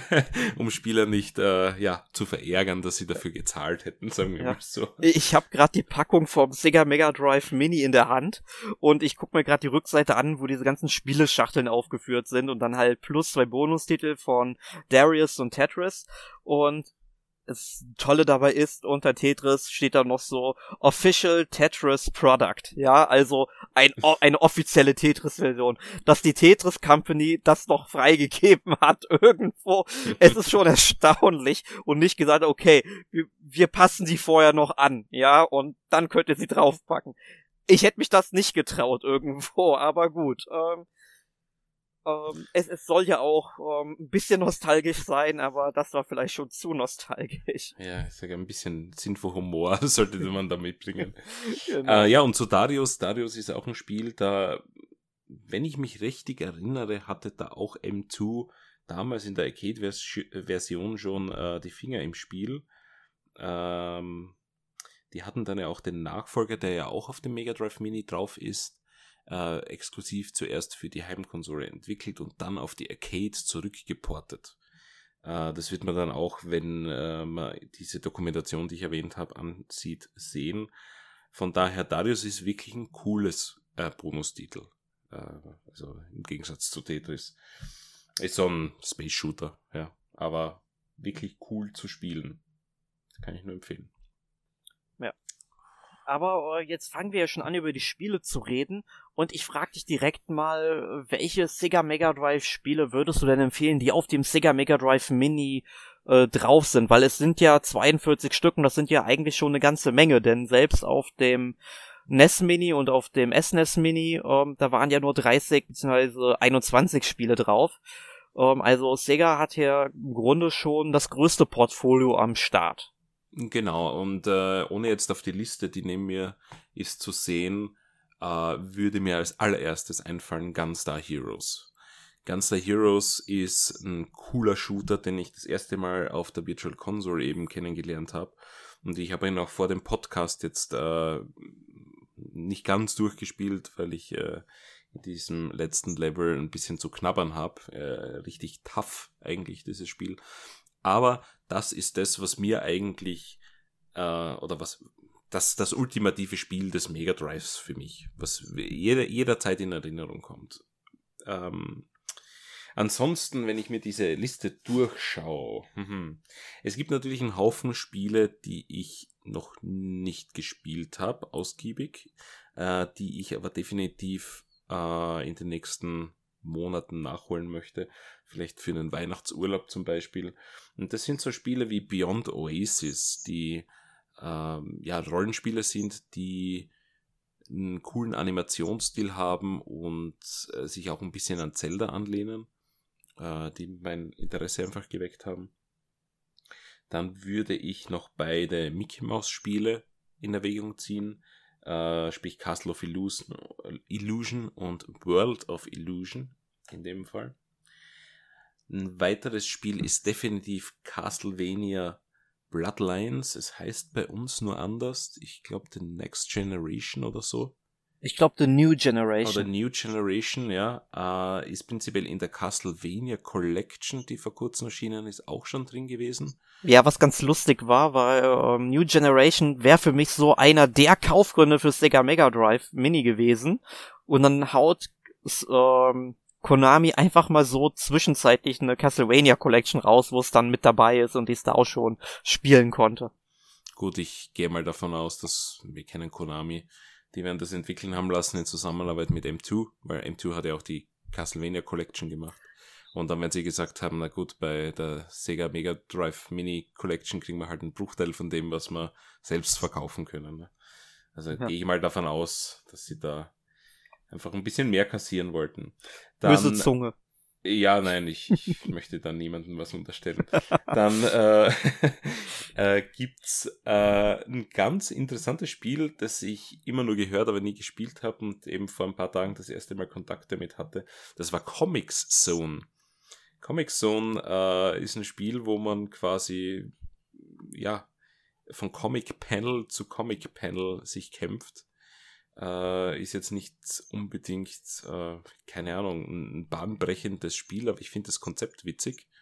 Äh, ist bockschwer, aber äh, das zeigt mir, wie innovativ dann doch die Spiele damals schon am Mega Drive waren und wie anders äh, im Gegensatz zu zum Beispiel einer Nintendo-Konsole. Es gab da sehr viel ausgefallenere Ideen irgendwie. Und Comic Zone fällt definitiv darunter. Ja, und dann gibt's halt so Klassiker wie Ghouls and Ghosts, die ich auf der Arcade gespielt habe, das ich für das schwerste Spiel aller Zeiten halt tatsächlich. Oder auch äh, ein Golden Axe, also eine ganzen Arcade-Klassiker, die man auch drauf geportet hat auf das Mega Drive damals. Äh, Sonic Spinball ist, glaube ich, eine ziemlich unpopuläre Meinung, aber hatte ich irrsinnig viel Spaß damit, weil ich einfach ein Pinball-Fan bin. Und ich glaube, das war ja nur ein Filler damals für Weihnachten in dieser Zeit, wo es sonst kein Sonic-Game gab. Äh, dementsprechend ist es auch nicht wirklich, äh, glaube ich, beliebt unter den Sonic-Fans oder Mega Drive-Fans, aber ich hatte ziemlich viel Spaß damit eigentlich. Und ich denke, das wären mal so die, die Eckpunkte, äh, wo ich sage, das sind einmal Pflichttitel für mich, die ich jederzeit spielen kann. Da gibt es jetzt einige mehr. Äh, ich, ich würde dich da mal bitten, auszupacken, bevor wir dann eventuell noch einzelne Titel rauspicken aus der Liste, die erwähnenswert wären. Ja, also um, ähm, was mir sehr gut gefällt, ist, dass Shinobi 3 Return of the Ninja Master mit drauf ist auf der Konsole. Mhm. Ein sehr cooler Action-Titel. Also vor allem ich so als Japan-Fan mag Ninja und da also Shinobi und da ist dann das definitiv ganz oben mit dabei. Muss man und, sagen, ist auch Europa exklusiv und, und also gibt's auf keiner anderen Konsole vom Mega Drive Mini. Nicht in mhm. Japan und nicht in Asien. Yeah. Um, ähm, und dann noch Streets of Rage 2, großartiges Beat'em Up, kann man sehr, sehr gut spielen, klasse Musik von Yuzo Koshiro. um, ähm, dann Story of Thor beziehungsweise Beyond Oasis, äh, also auch wieder Musik von Yuzo Koshiro. Ist auch ein tolles Spiel. Das habe ich so mal kurz angespielt. Lässt sich nicht so gut spielen, wie ich finde, wie jetzt zum Beispiel Zelda. Mhm. Ähm, aber ich denke mal, da muss man sich einfach ein bisschen einarbeiten, dann klappt das schon. Steht auf jeden Fall noch auf der Liste der Titel, die ich dann gerne mal vielleicht sogar durchspielen möchte. Ja, Castlevania, New Generation, ein wirklich fantastischer Titel und hätte nie gedacht, dass ein Castlevania so aus der Zeit sich so schnell spielen lässt, weil man muss sagen, die Charaktere, die bewegen sich im Verhältnis auch zu Super Castlevania 4 ähm, richtig schnell und sehr flüssige Animationen finde ich super. Ähm, ja, Comic Zone ist ein Klassiker, aber ähm, muss sagen, wort ich nie so warm mit. Dauert mir irgendwie mal zu lange, so von Panel zu Panel mich zu hangeln. Ähm, ja, Echo the Dolphin ist so ein Spiel, was ich nie ganz verstanden habe, aber äh, zu Echo the Dolphin, da gibt es auch eine unglaublich interessante Hintergrundgeschichte über Drogenexperimente und was weiß ich, wie dieses Spiel dann entstanden ist und sowas. Also äh, macht euch da ruhig mal schlau, das, da müssen wir eigentlich mal einen extra Podcast für machen. Also ich muss dazu sagen, ich verstehe Echo the Dolphin nach wie vor nicht, aber es ist ein anderes Thema. ja, ja, Go Goes and Goes ist natürlich auch klasse, wobei ich da die Super Nintendo Version lieber mag. Ähm, was also ich halt wie gesagt, die Arcade-Version ist, ist die ultimative Version. Ich glaube, die Super Nintendo-Version ist ja auch schon die abgeschwächte. Du hast Doppelsprünge. Ja, also das gibt's. Also, wie gesagt, ja. spiel die Arcade-Version und du ja. wirst die letzten Nerven, die du übrig hast, verlieren. Ja, okay. Ähm, was ich ganz cool finde, was drauf ist, ist die ähm, Mega Man The Wily Wars. Ähm, ich mhm. weiß nicht, wollte gerade sagen, Collection, das sind halt die ersten Mega Drive-Titel in 16, äh, nicht 16, in 16-Bit. Habe ich auch ein bisschen angespielt, ist cool. Es gibt noch einen vierten Titel an, äh, zu unlocken. Äh, das habe ich nämlich vorhin gelesen, weiß jetzt aber nicht welcher. Ich werde da mal recherchieren. ähm, ich, ich gehe die Liste gerade auch hier, ich glaube, alphabetisch durch, wie ich das merke. Ähm, ja, Monster World 4 ist, glaube ich, ein sehr, sehr wichtiger Titel, der hier erwähnt werden muss, weil eine andere, heute sehr bekannte Videospielreihe, Shantai, oder Shantae, wie auch immer man das aussprechen mag, sich ja sehr stark davon hat beeinflussen lassen, also von, von äh, der Figur, also von der äh, von dem Charakter ähm, und vom ganzen Gameplay geht halt so ein bisschen Richtung Metroidvania obwohl ich dieses Wort nicht sage, habe ich es jetzt tatsächlich endlich mal gesagt. Ich mag dieses Wort ich nicht. Sagen, was ist da passiert jetzt? Ja, ich, ich sag es einfach mal. Es geht nach dem Metroid-Spielprinzip. Komm, wir wollen korrekt sein. Ähm, ja, Fantasy Star 4, auch ein sehr gutes Rollenspiel. Frage ich mich bis heute, warum die Reihe nach dem vierten Teil nicht fortgesetzt wurde. Äh, Shining Force, eine sehr gute Alternative zu Fire Emblem. Ja, die mhm. Sonic Jump'n'Runs sind super. Äh, Street Fighter 2 ist bestimmt auch super, wenn man sechs Button-Controller hat, aber ich spiele das hier jetzt nicht weiter und ich kaufe mir den vermutlich nicht. Nee, und ansonsten sind halt viele Spiele drauf. Ähm, sag ich mal, mit denen ich nicht so viel anfangen kann. Also zum Beispiel Earthworm Jim. Ich, ich, ich mag die Figur einfach nicht. Ich mag den Charakter nicht und spiel's deswegen nicht. Äh, die Mickey Mouse Spiele habe ich tatsächlich mal angefangen kurz. Ähm, wurde jetzt auch noch nicht mit so warm, aber das ist vielleicht hier noch eine Sache von der Spielzeit her, je länger man drin bleibt. Oder sowas wie äh, Toe Jam and Earl. Äh, ja, äh, das, das sind für mich so unsympathische Charaktere, da habe ich nicht mal Lust, die Spiele anzuwerfen. Äh, ich kann dir beipflichten bei, bei ähm, Earthworm Jim. Das habe ich auch tatsächlich jetzt das erste Mal auf dem Mega Drive Mini gespielt. Ich habe auch die Super NES Sachen nicht gespielt. Ich, ich finde das total furchtbar. Ich werde mir jetzt irrsinnig viele Feinde machen, aber ich finde die Steuerung ist katastrophal. Und ich verstehe auch das Spielprinzip irgendwie nicht. Äh, keine Ahnung, äh, komisch. Und ja, Toad Jim and Earl, da gibt's ein neues Spiel für die Switch sogar. Also äh, die Marke lebt noch, sagen wir so. Und äh, man, böse Zunge behaupten, dass es das erste gute Toe Jam and Earl Spiel ist. ja, ansonsten, ja. wie gesagt, ich kann dir dabei pflichten, das, was ich noch angefangen habe und äh, was mir bislang sehr gut gefallen hat, das war, äh, na, wie heißt es jetzt? Äh, Landstalker. Landstalker ist ein, auch so ein Action-Adventure mit Dungeons und äh, Geheimnissen, also auch sehr an Zelda angelehnt. Äh, das waren jetzt die ersten, ja, gut 45 Minuten, waren recht spannend und, und cool eigentlich. Und äh, dann würde ich äh, tatsächlich diese Shining Force Sachen nachholen, weil äh, ich ja ein großer Fire Emblem Fan eigentlich bin und die extrem interessant ausschauen und ich natürlich niemals dazu gekommen bin, die zu spielen. Und äh, ja, auch Fantasy Star, da möchte ich halt mit dem ersten noch anfangen auf der Switch und mich dann durchkämpfen bis Teil 4. Aber es ist ja in dem Fall nur Teil 4, also wer die, die Sega Collection äh, nicht softwaremäßig noch hat, der ist da mit Teil 4 quasi gefangen. Ja, die sind aber auch, glaub, inhaltlich nicht wirklich miteinander verbunden, die Spiele ist also, soweit ich weiß, so ein bisschen wie mit Final Fantasy, dass es halt, sag ich mal, wiederkehrende Elemente gibt, aber Story ist wohl recht unabhängig. Auch wenn ich mich jetzt hier etwas aus dem Fenster lehne. Ähm, aber ich muss halt sagen, ich hab halt immer gehört, der vierte ist auch mit Abstand der beste Teil. Ähm, und danach haben sie ja nur noch Fantasy Star Online etc. gemacht. Ähm, und da frage ich mich, warum setzt Sega kein Entwicklerstudio mal hin und macht mal irgendwie einen fünften Teil von Fantasy Star und belebt die Serie mal neu? Naja, vielleicht machen sie es demnächst, wenn, wenn die Capcom-Schiene erfolgreich wird. Weil Capcom hat ja in den letzten Tagen angekündigt, dass sie alte Marken wiederbeleben wollen, Fortsetzungen machen. Es wurde ja ein Okami 2 tatsächlich bestätigt, mehr oder weniger schon. Äh, nein, es wurde eigentlich bestätigt. Ich will ja. ein neues Breath of Fire haben. Genau, Leute schreien nach Breath of Fire. Äh, mal schauen, also wenn Capcom das jetzt durchzieht und äh, die Konkurrenz sieht, da ist ein Markt dafür und der ist erfolgreich, vielleicht geht dann auch äh, Sega her und, und belebt alte Spielmarken wieder. Ja. Und ich muss sagen, wir leben in einer Welt, in der Shenmue 3 in genau einem Monat von der Aufnahme her Realität wird, ja. wo nächstes Jahr wahrscheinlich ein Final Fantasy VII Remake kommt. Zumindest äh, mal das erste Drittel davon. ja, und ähm, dass äh, die Collection of Mana nach zwei Jahren dann auch noch nach Europa gekommen ist. Ja. Also ich schließe mittlerweile gar nichts mehr aus und ich hoffe, also Sega würde mir schon einen sehr, sehr großen Wunsch erfüllen, wenn sie von der Yakuza-Reihe die, ähm, die Teile noch für die PS4 nach in den Westen bringt, die dann, sage ich mal, halt in Meiji Japan oder in der Sengoku-Zeit gespielt haben, also diese ganzen Spin-offs. Äh, damit würden sie einen sehr, sehr großen Wunsch von mir erfüllen, wenn sie das machen würden. Und mittlerweile, ich schließe gar nichts mehr aus. Ich, ich lebe in einer Fantasiewelt, muss man mittlerweile irgendwo sagen.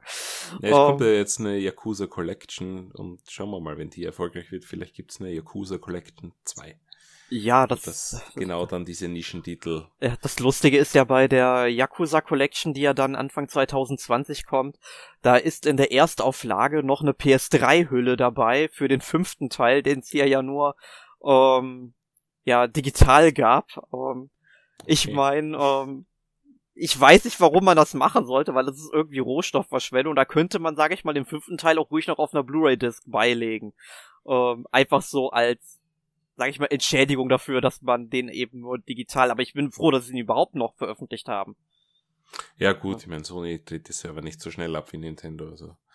Vor allem nachdem die PlayStation 5 ja offenbar alles spielen kann. Aber da lassen wir uns noch überraschen.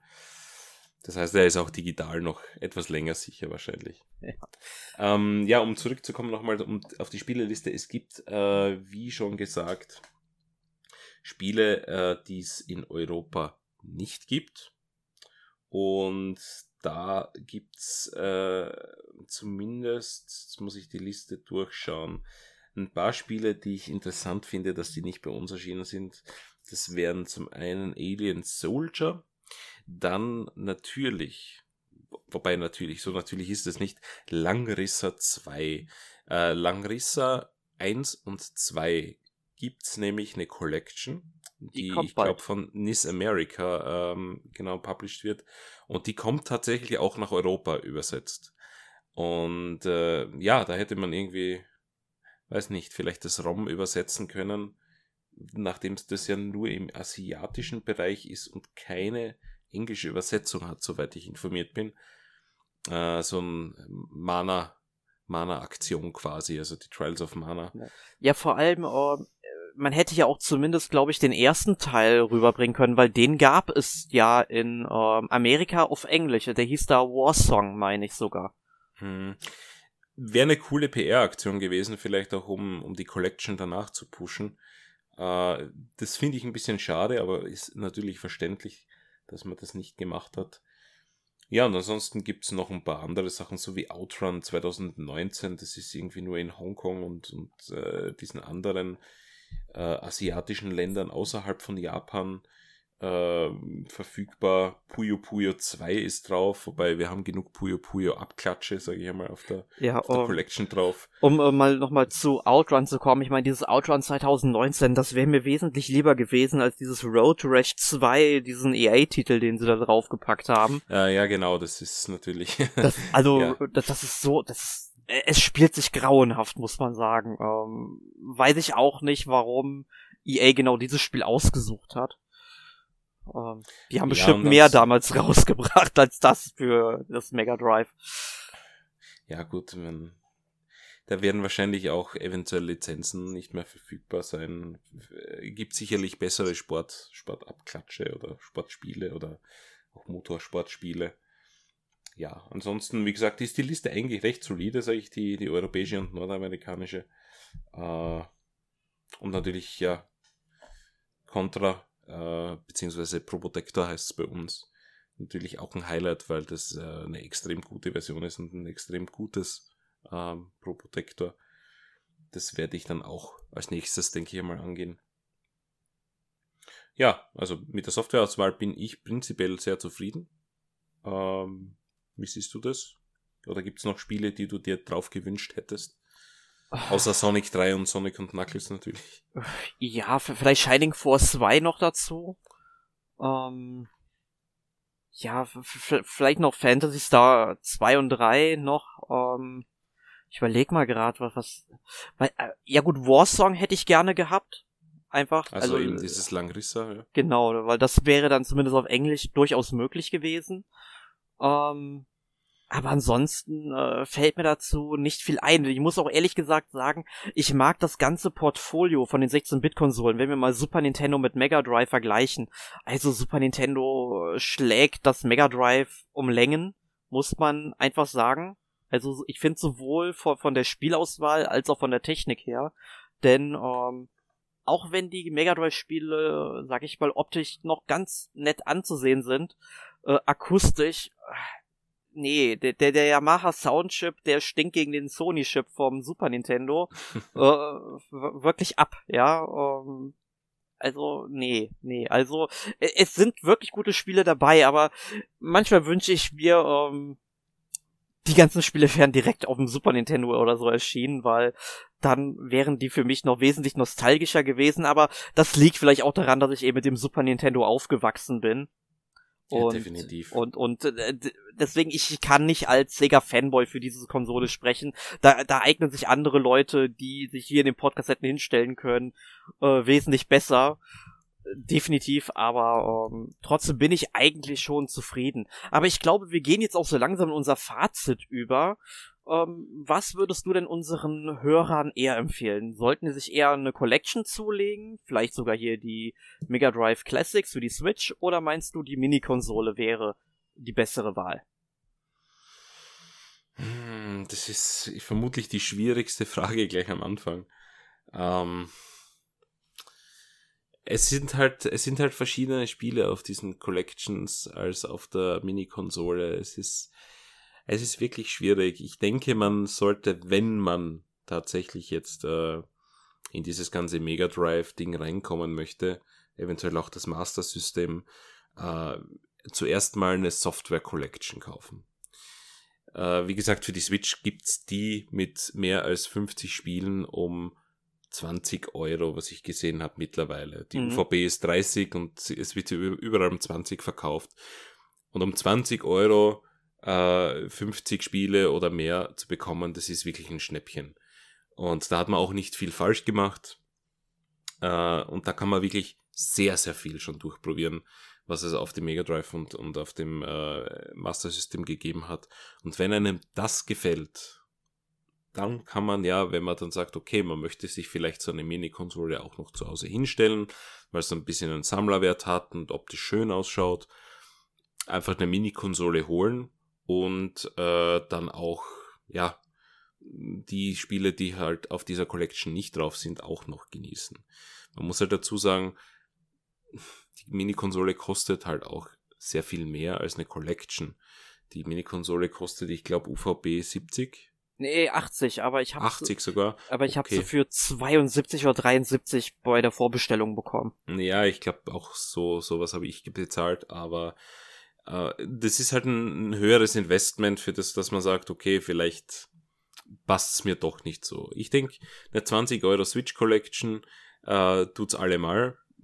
50 Spiele, wie gesagt, Top-Angebot. Und dann einfach, wer, wer, wer halt wirklich Interesse hat oder wer sagt, okay, äh, coole Konsole, coole Spiele, ich möchte mir das daheim hinstellen, noch einfach nochmal einen 80er investieren oder 70, je nachdem, wo man es halt kauft und, und halt den Rest noch genießen und auch ein Sammlerstück zu Hause haben. Ich meine, das ist ja auch ein bisschen ein Sammlerding, ja ja, eben und deswegen als Sammler habe ich sie mir dann auch zugelegt. Also ich habe dann auch die, glaube ich, vier prominentesten Mini-Konsolen habe ich jetzt auch zu Hause stehen. Also das NES Mini, das SNES Mini, die PlayStation Classic, die ich für einen Vollpreis gekauft habe von 100 Euro. Und, uh, okay. und Dankeschön, weil ich, ich wusste, ich hatte auch noch eine weitere Mini-Konsole, aber ich, ich wusste nicht welche. Das liegt daran, dass die in meinem Kasten verstaubt äh, und ich niemals ausgepackt habe. ja, ich, ich meine. Ist mir tatsächlich entgangen. Also. Äh, ich muss sagen, die PlayStation Classic, die ist schon besser, als sie manchmal dargestellt wird. Aber sie ist jetzt aber auch nicht so gut, wie sie eigentlich hätte sein können. Also, äh, die Spielauswahl ist sehr fragwürdig an manchen Stellen sagen wir mal so, für uns PAL-Spieler ist es weniger ein Problem als für NTSC-Spieler, weil wir einfach die langsamen Spiele gewohnt sind. ja. Diese 50 Hertz-Spiele. Dass natürlich ein 60 Hertz-Typ äh, plötzlich 50 Hertz-Spiele spielen muss, ja, verstehe ich, ist Blödsinn. Ja, aber, aber ich sag auch mal so alleine, dass Persona, was da drauf ist, der erste Teil der Persona-Reihe, ich meine, wenn man den sich so kaufen würde, man würde schon mehr als die Konsole bezahlen. Also daher war die für mich jetzt kein Fehlkauf in dem Sinne. Ähm, äh, das ist ein nettes Sa Sammlerstück. Es steht bei mir oben am Regal. Es lächelt mich an. Das war's. ähm, ja, aber ich sehe das, glaube ich, grundsätzlich so ein bisschen wie du mit den ähm, Mini-Konsolen. Also man braucht das Sega Mega Drive Mini jetzt nicht unbedingt. Ich denk mal, wer jetzt nicht unbedingt so Sammler ist und sich die Konsole zu Hause ins Regal oder neben den Fernseher stellen möchte oder auch einfach in der Box lassen will, ver äh, verschweißt war es ja nicht, aber verschlossen lassen will auf alle Zeiten, ähm, ohne zu wissen, ob wirklich was drin ist, so wie mit Schrödingers toter Katze, ähm, dann, ähm, ich meine, da kann man sich auch die Mini-Konsole holen, aber ich glaube, mit der äh, Classics Collection für die Switch ist man ganz gut aufgehoben, aber wenn man die Wahl hat, sollte man vielleicht ähm, und auf den mobilen Aspekt natürlich auch verzichten will, dann sollte man sich die Version vielleicht eher für die PS4 oder die Xbox One holen, weil dann eben die beiden Wonderboy-Spiele noch dabei sind. Ähm, aber trotzdem, ich glaube, man kann grundsätzlich mit gar nicht was falsch machen, aber in erster Linie würde ich dann schon eher zur ähm, zu den Sega Mega Drive Classics auf der Switch in der Collection für 20 Euro ungefähr raten.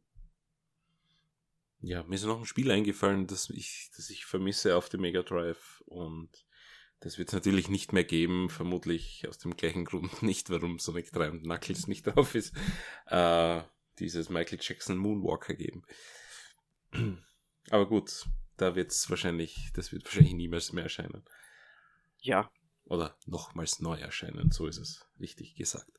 Ähm, ja, für 80 äh, Euro bekommt ihr also diese Mini-Konsole. Wie siehst du das? Wo ordnet sich diese in den bisher erschienenen Mini-Konsolen ein? Also ich muss halt dazu sagen, ich habe jetzt hier kein C64 Mini gekauft, ähm, weil C64 habe ich absolut keinen Bezug zu, interessiert mich auch nicht. Ähm, die mal außen vor gelassen. Von den vier, die ich jetzt habe, also vom Spielangebot Super Nintendo unangeschlagen ganz oben. Darunter NES, dann würde ich sagen, oh, obwohl NES, NES und Sega Mega Drive würde ich schon fast gleich sagen, aber e-, eher würde ich das NES noch bevorzugen. Und ganz am Schluss dann die PlayStation Classic einfach, weil das Spielangebot wesentlich besser hätte sein können. Mhm, mhm, mhm. Und wie würdest du die, wo würdest du das Mega Drive Mini hinstellen? Ja, ich habe tatsächlich auch das äh, C64 Mini, das ist die zweite Konsole, die ich vergessen habe, dass ich sie besitze. ähm, äh, ja, nein, das äh, C64 Mini ist ja auch nicht wir, ich meine, es ist schon okay, du kannst sehr viel machen damit, aber bei Textspielen, du hast ja keine echte Tastatur. Das wird jetzt das, also der äh, C64, das jetzt, glaube ich, im Dezember erscheint, äh, also nicht in Miniform, sondern in tatsächlich äh, originaler Tastaturgrößenform mit funktionierender Tastatur, wird das dann lösen, weil du hattest nur, nur eine, eine virtuelle Tastatur, die ist halt recht ja, unbrauchbar gewesen, sagen wir so. Äh, das würde ich ganz ans Ende reihen. Dann würde ich auch die PlayStation direkt dahinter. Und ja, dann ist es natürlich die Frage. Ich finde, das Super Nintendo hat einfach 21 richtig, richtig gute Spiele drauf.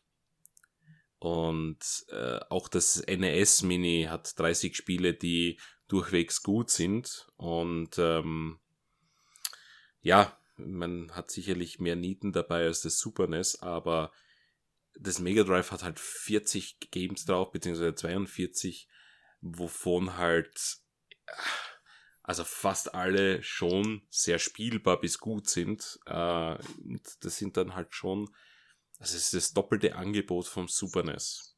Mhm. Und wenn ich jetzt hergehe und sage, okay, das Super NES kostet 100 Euro und das Mega Drive Mini kostet 80 und hat die doppelten Spiele, also Preis-Leistungs-Verhältnis ist wirklich schwierig zu sagen, ob das Super NES Mini oder das Mega Drive Mini besser da, dasteht. Für mich persönlich wird es wahrscheinlich das Super NES Mini sein, weil ich auch mehr Bezug zum Super NES habe. Äh, jemand, der mit dem Mega Drive aufgewachsen ist, wird vielleicht sagen, okay, das ist ein No-Brainer, das Mega Drive hat die bessere Preis-Leistungs-Verhältnis, weil selbst wenn zehn Spiele davon einfach, einfach nur drauf sind, weil sie drauf sind, hast du noch immer 32 Spiele, die du halt für 80 Euro bekommst. Und ich denke, da geben sich das Super NES Mini und, und das Mega Drive Mini so ziemlich die Hand vom Preis-Leistungs-Verhältnis. Ja. Ähm, mein persönlicher Favorit wird trotzdem das Super NES sein, weil es einfach viele, äh, viel mehr bekannte Marken drauf hat, mit denen ich einfach aufgewachsen bin. Ja. Und das ist aber eine voll subjektive Meinung, denn wenn ich mit dem Mega Drive aufgewachsen wäre, ja, dann würde ich wahrscheinlich heute sagen, Mega Drive ist, ist meine Lieblingskonsole in Miniform. Aber egal, an welche Position du sie reißt, äh, ich würde sagen, dass das Mega Drive definitiv das Geld wert ist und äh, auch qualitativ vorne mitspielt äh, auf Nintendo-Level. Und da das C64 und die PlayStation Mini einfach weit hinterher hinken. Ja, ich muss, man muss halt aber auch sagen, dass selbst das Super Nintendo Mini ist jetzt natürlich nicht unfehlbar. Es sind halt in Anführungszeichen nur 21 Spiele, auch wenn das natürlich Hochkaräter sind. Aber ich glaube, wenn man auf das Super Nintendo Mini noch Tetris und Dr. Mario, SimCity, Harvest Moon oder Pilot Wings noch dazugepackt hätte, ähm, vielleicht noch Donkey Kong Country 2, ja, Alle Donkey Kong Countries sind einfach Must-Plays ja. und die gehören einfach drauf. Ja, und äh, also es gäbe halt noch ein paar Spiele, die einfach noch dazu gehört hätten. Ähm, dann, dann wäre es dünn geworden, ja, das stimmt. Da, dann wäre es wirklich unschlagbar gewesen, aber für mich ist halt das Super Nintendo immer noch der Gewinner der Herzen, ja, also ähm, beste 16-Bit-Konsole, die es jemals gab. Ähm, und da hängen einfach so viele Erinnerungen dran und auch auf dem SNES Mini. Ähm, ich muss es mir nur angucken. Ich sehe die Controller und ich weiß, ich habe damit so unglaublich viel Spaß gehabt, dieses Ding in den Händen zu halten. Ja. Sagen wir es mal so, äh, dadurch, dass Super NES-Spiele in keiner Kollektion gibt und auch NES-Spiele in keiner Kollektion, sind ähm, diese Konsolen einfach unabdingbar. Die muss man besitzen wenn man ein bisschen in der Nostalgie wühlen möchte. Beim Mega Drive Mini ist es nicht der Fall, weil es dort eben auch Software Collections gibt, die auch noch heute auf neue Konsolen portiert werden und die es eben für sehr wenig Geld eigentlich äh, ja zu kaufen gibt. Also das heißt, jemand, der das äh, Super NES, äh, das äh, Mega Drive Mini nicht kauft, der kann sich zumindest Software kaufen dafür. Äh, das gibt's halt bei den anderen nicht. Und deshalb ist es auch so eine schwierige Entscheidung, muss man das Super, äh, ich, wahnsinnig, dieses Super NES die ganze Zeit, ähm, das ist Mega Drive. Muss man diese Mini-Konsole wirklich besitzen? Und da sage ich, hm, das muss man selber abwägen, ja. Man kann auch die, die, die Collection holen und fertig. Aber ja. beim Super NES Mini sage ich, Alter, hol dir das, das, das Gerät, weil du wirst halt diese Spiele sonst nicht in einem Komplettpaket bekommen. Ja, und ganz wichtig ist ja auch noch, sich die Frage zu stellen, für wen eignet sich dieses ganze Portfolio, was jetzt auf dem Sega Mega Drive Mini äh, drauf ist. Also, man muss halt, wenn man es jetzt mal mit dem Super Nintendo vergleicht, du hast halt so starke Marken wie Zelda, Donkey Kong, Mario, ist alles dabei. Und Sega hat eben nicht ganz so starke Marken. Die haben zwar starke Marken wie Sonic, Fantasy Star, Shining Force, äh, mhm. Streets of Rage, ist alles mit drauf, aber es sind nicht annähernd so wertvolle Marken, wie Nintendo sich eben über die Jahrzehnte aufgebaut hat. Sag mal so, ich glaube, wenn Sega heute noch leben würde im Konsolenmarkt, ja, ähm, und sie da nicht gestorben wären durch sehr viele Fehlentscheidungen, glaube ich, würden diese Marken heute noch leben und auch viel größer sein. Da darf man nicht vergessen, da sind halt jetzt schon etliche Jahre vergangen, wo Leute einfach nichts von diesen Spielen gehört haben. Ich ja. glaube, da, das wäre dann vielleicht anders verlaufen. Aber ich gebe dir da voll recht. Also Nintendo hat sicherlich die besseren Marken. Ja, der einzige, der es irgendwie... objektiv betrachtet. Also wirklich ein Donkey Kong, das, das, findest du halt nicht vergleichbar in, in so einer Qualität. Oder auch ein Mario. Das, das sind halt wirklich verdammt gute Spiele und verdammt gute Marken. Und ja. da, glaube ich, lecken sich alle, alle Hersteller und Publisher alle zehn Finger ab, wenn sie die Marken in ihrem Portfolio hätten. Ja, definitiv. Und ich glaube, der einzige, der es bei Sega irgendwie aus dem Loch geschafft hat, dürfte wohl Sonic sein, der ja dann, sag ich mal, regelmäßig mal mit besseren, mal mit weniger guten Spielen ähm, aufwarten kann, aber der ist zumindest noch bekannt und bekommt ja jetzt auch dann, sag ich mal, nachdem Nintendo in den 90ern schon Realfilm hatte, jetzt auch seinen Realfilm. Ja, ja, stimmt, da war ja was. Genau, wo dann nach Fanprotesten das ähm, Design von Sonic glücklicherweise noch geändert wird. Ähm, ja, aber das ist, glaube ich, dann ein äh, Punkt für ein, ja, oder ein Thema für einen anderen Podcast. Ich denke, an dieser Stelle sollten wir auch mal das Thema für heute schließen und zu unserer allwöchentlichen Rubrik Rubrik vor allem, äh, Rubrik zurückkehren. Letzte Woche gespielt, Michael.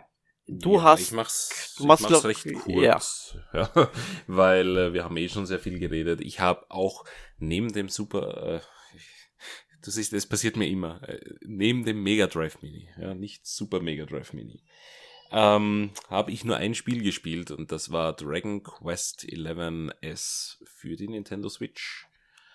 Äh, ja, ich bin begeistert davon. Ich mag es gerne spielen. Ich spiele es überall, wo ich nur eine einzelne Minute rauskitzeln kann aus meinem sehr engen Zeitfenster derzeit. Äh, ich habe auf der PlayStation 4 damals äh, mit einem Kauf geliebäugelt. Äh, zu der Zeit bin ich aber Vater geworden. Da habe ich mir gedacht, mh, hm, vielleicht ein schlechter Zeitpunkt, ja. um, ein, um ein Rollenspiel umfangreiches äh, zu kaufen und anzufangen. Von daher habe ich zugewartet. Äh, es hat sich äh, ja ausgezahlt, nachdem die Switch-Version die ultimative Version ist. Mit tollem Orchester-Soundtrack und 16-Bit-Modus und was weiß ich was alles noch. Ähm, ja, jede freie Minute eigentlich damit verbracht. Finde ich gut. Äh, ich weiß nicht, ob es dazu noch einen Podcast gibt. Jetzt, wo Weiß wir ja. auf jeden Fall jemanden haben, der es auch schon gespielt hat, würde ich sagen, ne, also neben Jonas, weil der testet es bei uns und der Test kommt auch bald auf unserer Homepage, wenn er nicht schon da ist, ich bin mir gerade nicht sicher. Ähm, aber da wird es dann sicherlich noch einen Podcast mit dir und Jonas geben, anscheinend. Genau, dann werde ich einfach nicht zu viel davon erzählen, weil sonst geht mir der Stoff für den Podcast ja. aus. Aber nein, äh, hellauf begeistert, finde ich toll, guter Port, äh, das war's dann kurz ja. und knackig von mir. Spielst du es dann eigentlich in 3D oder in 2D? Ich habe es bislang nur in 3D gespielt. Äh, einzelne Abschnitte zwingen dich dazu, das in 2D zu spielen. Äh, ich finde beides gut und ich habe es ja eigentlich auch vor, äh, zuerst eigentlich komplett in 3D zu spielen und dann komplett in 2D. Aber schauen wir mal, ob das Vorhaben tatsächlich dann in die Tat umgesetzt wird. Ja. Aber bislang, wie gesagt, sind beide Modi eigentlich ähm, super. Ja, Dragon Quest 11 habe ich mir letztes Jahr schon für die PSW geholt, auch in der Collectors Edition. Hab's bisher keine einzige Minute gespielt. Mittlerweile liegt auch schon die Switch-Version auf meinem Schreibtisch zum Testen. Äh, ja, ähm, aber momentan knabber ich noch so ein bisschen an Astral Chain. Ich nehme an, du hast sonst nichts mehr gespielt außer Dragon Quest 11. Äh, nein, also das nimmt genug Zeit in Anspruch. ja, das glaube ich. Und ja, ich habe wie gesagt Astral Chain gespielt auf der Switch, habe jetzt das sechste Kapitel abgeschlossen, bin glaube ich so ungefähr bei der Hälfte des Spiels. Mir gefällt es auch ziemlich cool. Ich meine, klar, diese Astralebenen-Abschnitte, die sind unglaublich monoton und bei diesen ganzen Geschicklichkeitsbereichen dazwischen, die gehen mir teilweise sowas von auf die Nerven, weil diese Kette mit, mit der Legion dran, die springt manchmal einfach so wahllos hin und her, macht, macht mich fertig und das Reiten auf der Bestie, oh mein Gott, ist das nervig und da frage ich mich, haben die Entwickler das überhaupt mal ausprobiert, das so gesteuert und das nicht mal verbessert? Oh. Ja, da haben wir im Podcast auch sehr viel geflucht. ja, und. Oh, also ich verstehe, verstehe deine, deine Concerns, absolut. Ja, weil, weil sonst ist das Spiel eigentlich richtig cool. Ich mag auch dieses Ermitteln erst einmal dann äh, auf der Arche, äh, um rauszufinden, was ist jetzt in diesem Fall, was, muss ich rausfinden, wo geht die Reise hin. Das ist super gemacht, interessiert mich total. Und genau so würde ich mir vielleicht auch mal ein Spiel zu, Mann, wie heißt die Anime-Serie? Mit äh, Inspector Akane. Ähm, Wow, da fragst du mich ah, zu viel. Mann. Mann, ich, ich weiß es gerade nicht. Aber wenn Alex da wäre, der würde das sofort wissen. Der weiß, weiß genau, was ich immer meine. Äh, Psychopath meinst du? Ja, genau. Psychopath. Großartig. Groß ich habe gegoogelt, ich geb's zu. ja, aber trotzdem, so würde ich mir das mal vorstellen, irgendwie mit dem Ermitteln, mit herumlaufen und alles. Äh, Fände ich cool. Ja, ansonsten habe ich viel Tetris 99 gespielt, also ich mache das ja täglich mal an, um einfach meine beiden Tickets zu holen, damit ich die Skins freischalten kann. Ähm, macht halt Laune, bin mittlerweile auf Level 61 oder so. Ähm, muss halt sagen, ähm, auf Dauer wird's natürlich etwas monoton, wenn man da jetzt schon 60 Spielstunden oder so rein versenkt hat. Ähm, also ich, ich spiele es auch hin und wieder. Ähm, hab's jetzt schon länger nicht gespielt, leider, aber ich muss wieder anfangen. Ich find's super. Ja. Es ist einfach ein Spiel für zwischendurch, geht schnell, du machst eine Partie fertig. Ja. Äh, Am glücklichsten bin ich halt immer, ich schmeiß einmal an, zehn Minuten später oder wann auch immer, Tetris Maximus, ich kann es wieder ausschalten, ja, und dann, dann, dann habe ich mein Erfolgserlebnis für den Tag schon gehabt. Ähm, ja, und ansonsten habe ich noch zwei weitere Spiele gespielt, die ich noch kurz erwähnen möchte. Das eine wäre Monochrome Order. Das ist ein ähm, Rollenspiel von Chemco und beim Namen Chemco, da zucken natürlich viele zusammen, weil Chemco, ja genau, das ist doch diese japanische Firma, die irgendwie gefühlt jede Woche ein neues Rollenspiel in den eShop der Switch bringt. Und das ist es im Grunde auch wieder. Aber Monochrome Order ist wirklich neben Legend of the Tetrarchs mit das beste Spiel des Konzerns. Denn die haben sich für dieses Spiel was ganz Besonderes ähm, ausfallen lassen, äh, einfallen lassen. Man spielt hier quasi eine Art Richter, man läuft halt durch die Welt und muss auch Urteile fällen. Also manche sind halt mit der Haupthandlung verknüpft, manche aber auch mit der Nebenhandlung. Doch jedes Urteil, was man fällt, hat auch Einfluss auf die Spielwelt. Ähm, ein Beispiel. Ein, ähm, oder hier die ähm, Leiterin von einer Schmiede, also die Besitzerin der Schmiede, die möchte halt ähm, neue Ausrüstung verkaufen und deren Mitarbeiter haben in der Mine halt so neues Material gefunden und mit äh, dem Material könnte man dann auch relativ günstig für jedermann äh, Rüstungen, die gute Qualität in Anführungszeichen versprechen, herstellen. Dazu braucht sie finanzielle Mittel. Geht man also zum Finanzminister im Schloss und der sagt dann halt, ja, wir sind am überlegen, ob wir diese Mittel zur Verfügung stellen können, aber ein paar der Schmiede haben eben Bedenken dagegen geäußert. Dann gehst du halt zurück zur Schmiede und dort erzählt dir eben ein Schmied, äh, dass er damit nicht einverstanden ist und sagt, dass Leute für richtig gute Qualität oder für die beste Qualität auch den entsprechenden Preis zahlen würden. Und jetzt musst du halt entscheiden, ob du der Schmiede das Geld gibst, um diese Ausrüstung herzustellen. Dann wird die Wirtschaft im Land auch gestärkt und du kannst allgemein günstiger Rüstungen und so weiter kaufen. Allerdings wirst du dann nicht in den Genuss dieser stärksten Rüstung kommen, die es dann in dieser Schmiede geben wird. Wenn du halt ähm, sagst, du verneinst das, dann wirst du diese Rüstung auch kaufen können, die dich besser schützt, ist natürlich auch entsprechend teurer. Und das muss man halt immer so abwägen. Und ein anderes Beispiel wäre, ähm, da gibt es zum Beispiel eine Frau, der, die ist halt verwitwet, der Mann wurde von irgendeinem anderen Kerl abgestochen und dieser Kerl hat sich jetzt gemeldet, sich bei ihr für diese Tat entschuldigt und gesagt, dass er halt in Kriegszeiten gehandelt hat und im Auftrag seines Königs diesen Auftrag eben durchgeführt hat. Und sie will halt natürlich auch Rache an ihm haben. Du hörst denen halt die Argumente von beiden Parteien an und muss sich eben entscheiden, ob du diesen Mann halt ähm, exekutieren lässt wenn du dich halt dafür entscheidest, dann bekommst du von ihr Geld und einen besonderen Ring. Ähm, und auch allgemein dein Ansehen als Richter steigt äh, in dem Land und auch der Frieden in dem Land wird äh, gestärkt. Wenn du jetzt allerdings sagst, okay, du ähm, siehst ein, der hat in Kriegszeiten gehandelt und halt im Auftrag seines Königs, er hat ja nur einen Auftrag ausgeführt, lässt ihn laufen, damit er halt äh, damit eben leben muss und eben ähm, halt nicht äh, sterben muss durch den Strang oder wie auch immer, ähm, dann bekommst du den Ring und das Geld nicht. Dein Ansehen fällt und auch der Frieden im Land bröckelt, aber du kriegst diesen Charakter als Nebencharakter für deine Truppe dazu, was halt auch ziemlich cool ist irgendwo. Mhm. Und das klingt ziemlich cool. Ja. Und das gibt's im durch das ganze Spiel hinweg gibt's immer mal wieder solche Entscheidungen, die man treffen muss. Es ist halt so ein 16-Bit-Rollenspiel, ähm, aber ich kann es wirklich empfehlen. Es macht echt Spaß. Also ich hatte das tatsächlich am Radar, weil es ähm, optisch einfach klassisch ausgeschaut hat, wie, wie Rollenspiele halt von damals und ich habe mich ein bisschen da eingelesen, äh, hab's aber, weißt du, so viele Spiele, jetzt sowieso Dragon Quest jetzt äh, ja. beiseite geschoben, ich, ich gebe mir das immer auf die auf Wishlisten, auf verschiedene. Aber klingt sehr, sehr interessant. Ja. ja behalt, behalt sie unbedingt mal im Hinterkopf. Ist ziemlich gut. Mhm. Ja, und ansonsten ein Gast, der immer mal wieder auftaucht in unserem Podcast seit vier Jahren, ist äh, Yakuza 5. Ich hab's gestern tatsächlich mal wieder ein bisschen weiter gespielt. Es ist halt äh, irre, wie vollgestopft dieses Spiel ist. Ich meine, ich spiele es seit vier Jahren, bin jetzt bei 65 Spielstunden oder so und hab es, glaube ich, noch lang nicht durch.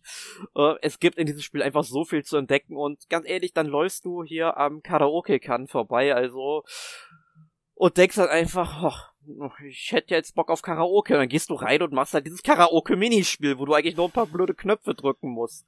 Oder du kommst an der Bar vorbei, da ist ein Billardtisch. Hm, ich könnte ja eine Runde Billard spielen oder hier ein paar Dartpfeile werfen.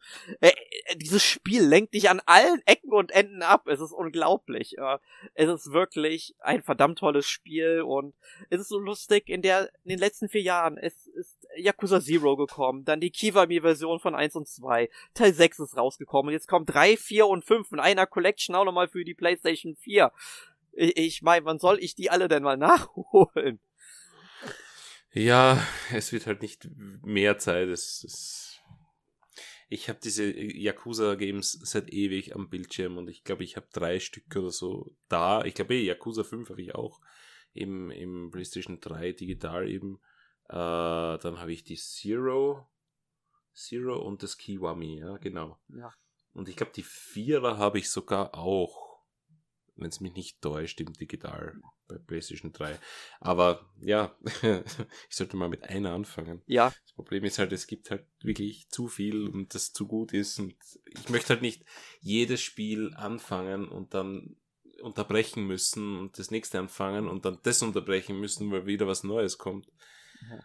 Ah, äh, aber da First ja, World Problems. ja, aber da ja Yakuza 1 und 2 auch mal in einer HD-Variante für die Wii U damals in Japan erschienen sind, ähm, was? Wirklich? Das hat, okay. tatsächlich hat sich aber miserabel verkauft. Ich, ich glaube 5000 Exemplare oder sowas.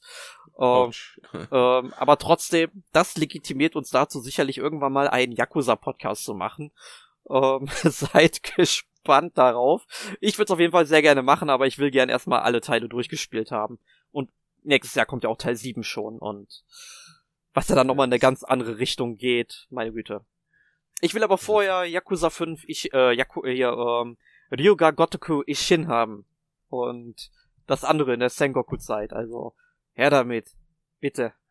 Sega. Ja, also den, den Podcast wird ihr dann in zehn Jahren ungefähr hören. Vielleicht. Aber ähm, ich sehe schon aufs Öhrchen, wir haben jetzt schon sehr, sehr lange diesen Podcast aufgenommen. Ich glaube so fast 110 Minuten schon schließen wir auch dieses Kapitel für heute und sagen unseren Hörern mal, was nächste Woche ansteht. Denn ähm, Halloween steht vor der Tür und wir haben uns gedacht, da sollten wir ein gruseliges Thema haben. Und da ja Ghostbusters The Video Game für die Switch unter anderem erschienen ist in einer Remastered-Fassung, werden wir einfach mal über dieses Spielchen reden, was ja damals schon für die 360, die PS3 und ich glaube auch den PC und in einer Comic-Version noch für die Wii rausgekommen ist. Ähm, einfach mal sprechen und dabei auch nochmal die Filme zitieren. Wie gewandt bist du mit Ghostbusters, Michael? Ghostbusters ist eine meiner absoluten Lieblings-Franchises. Sowohl Filme als auch Spiele.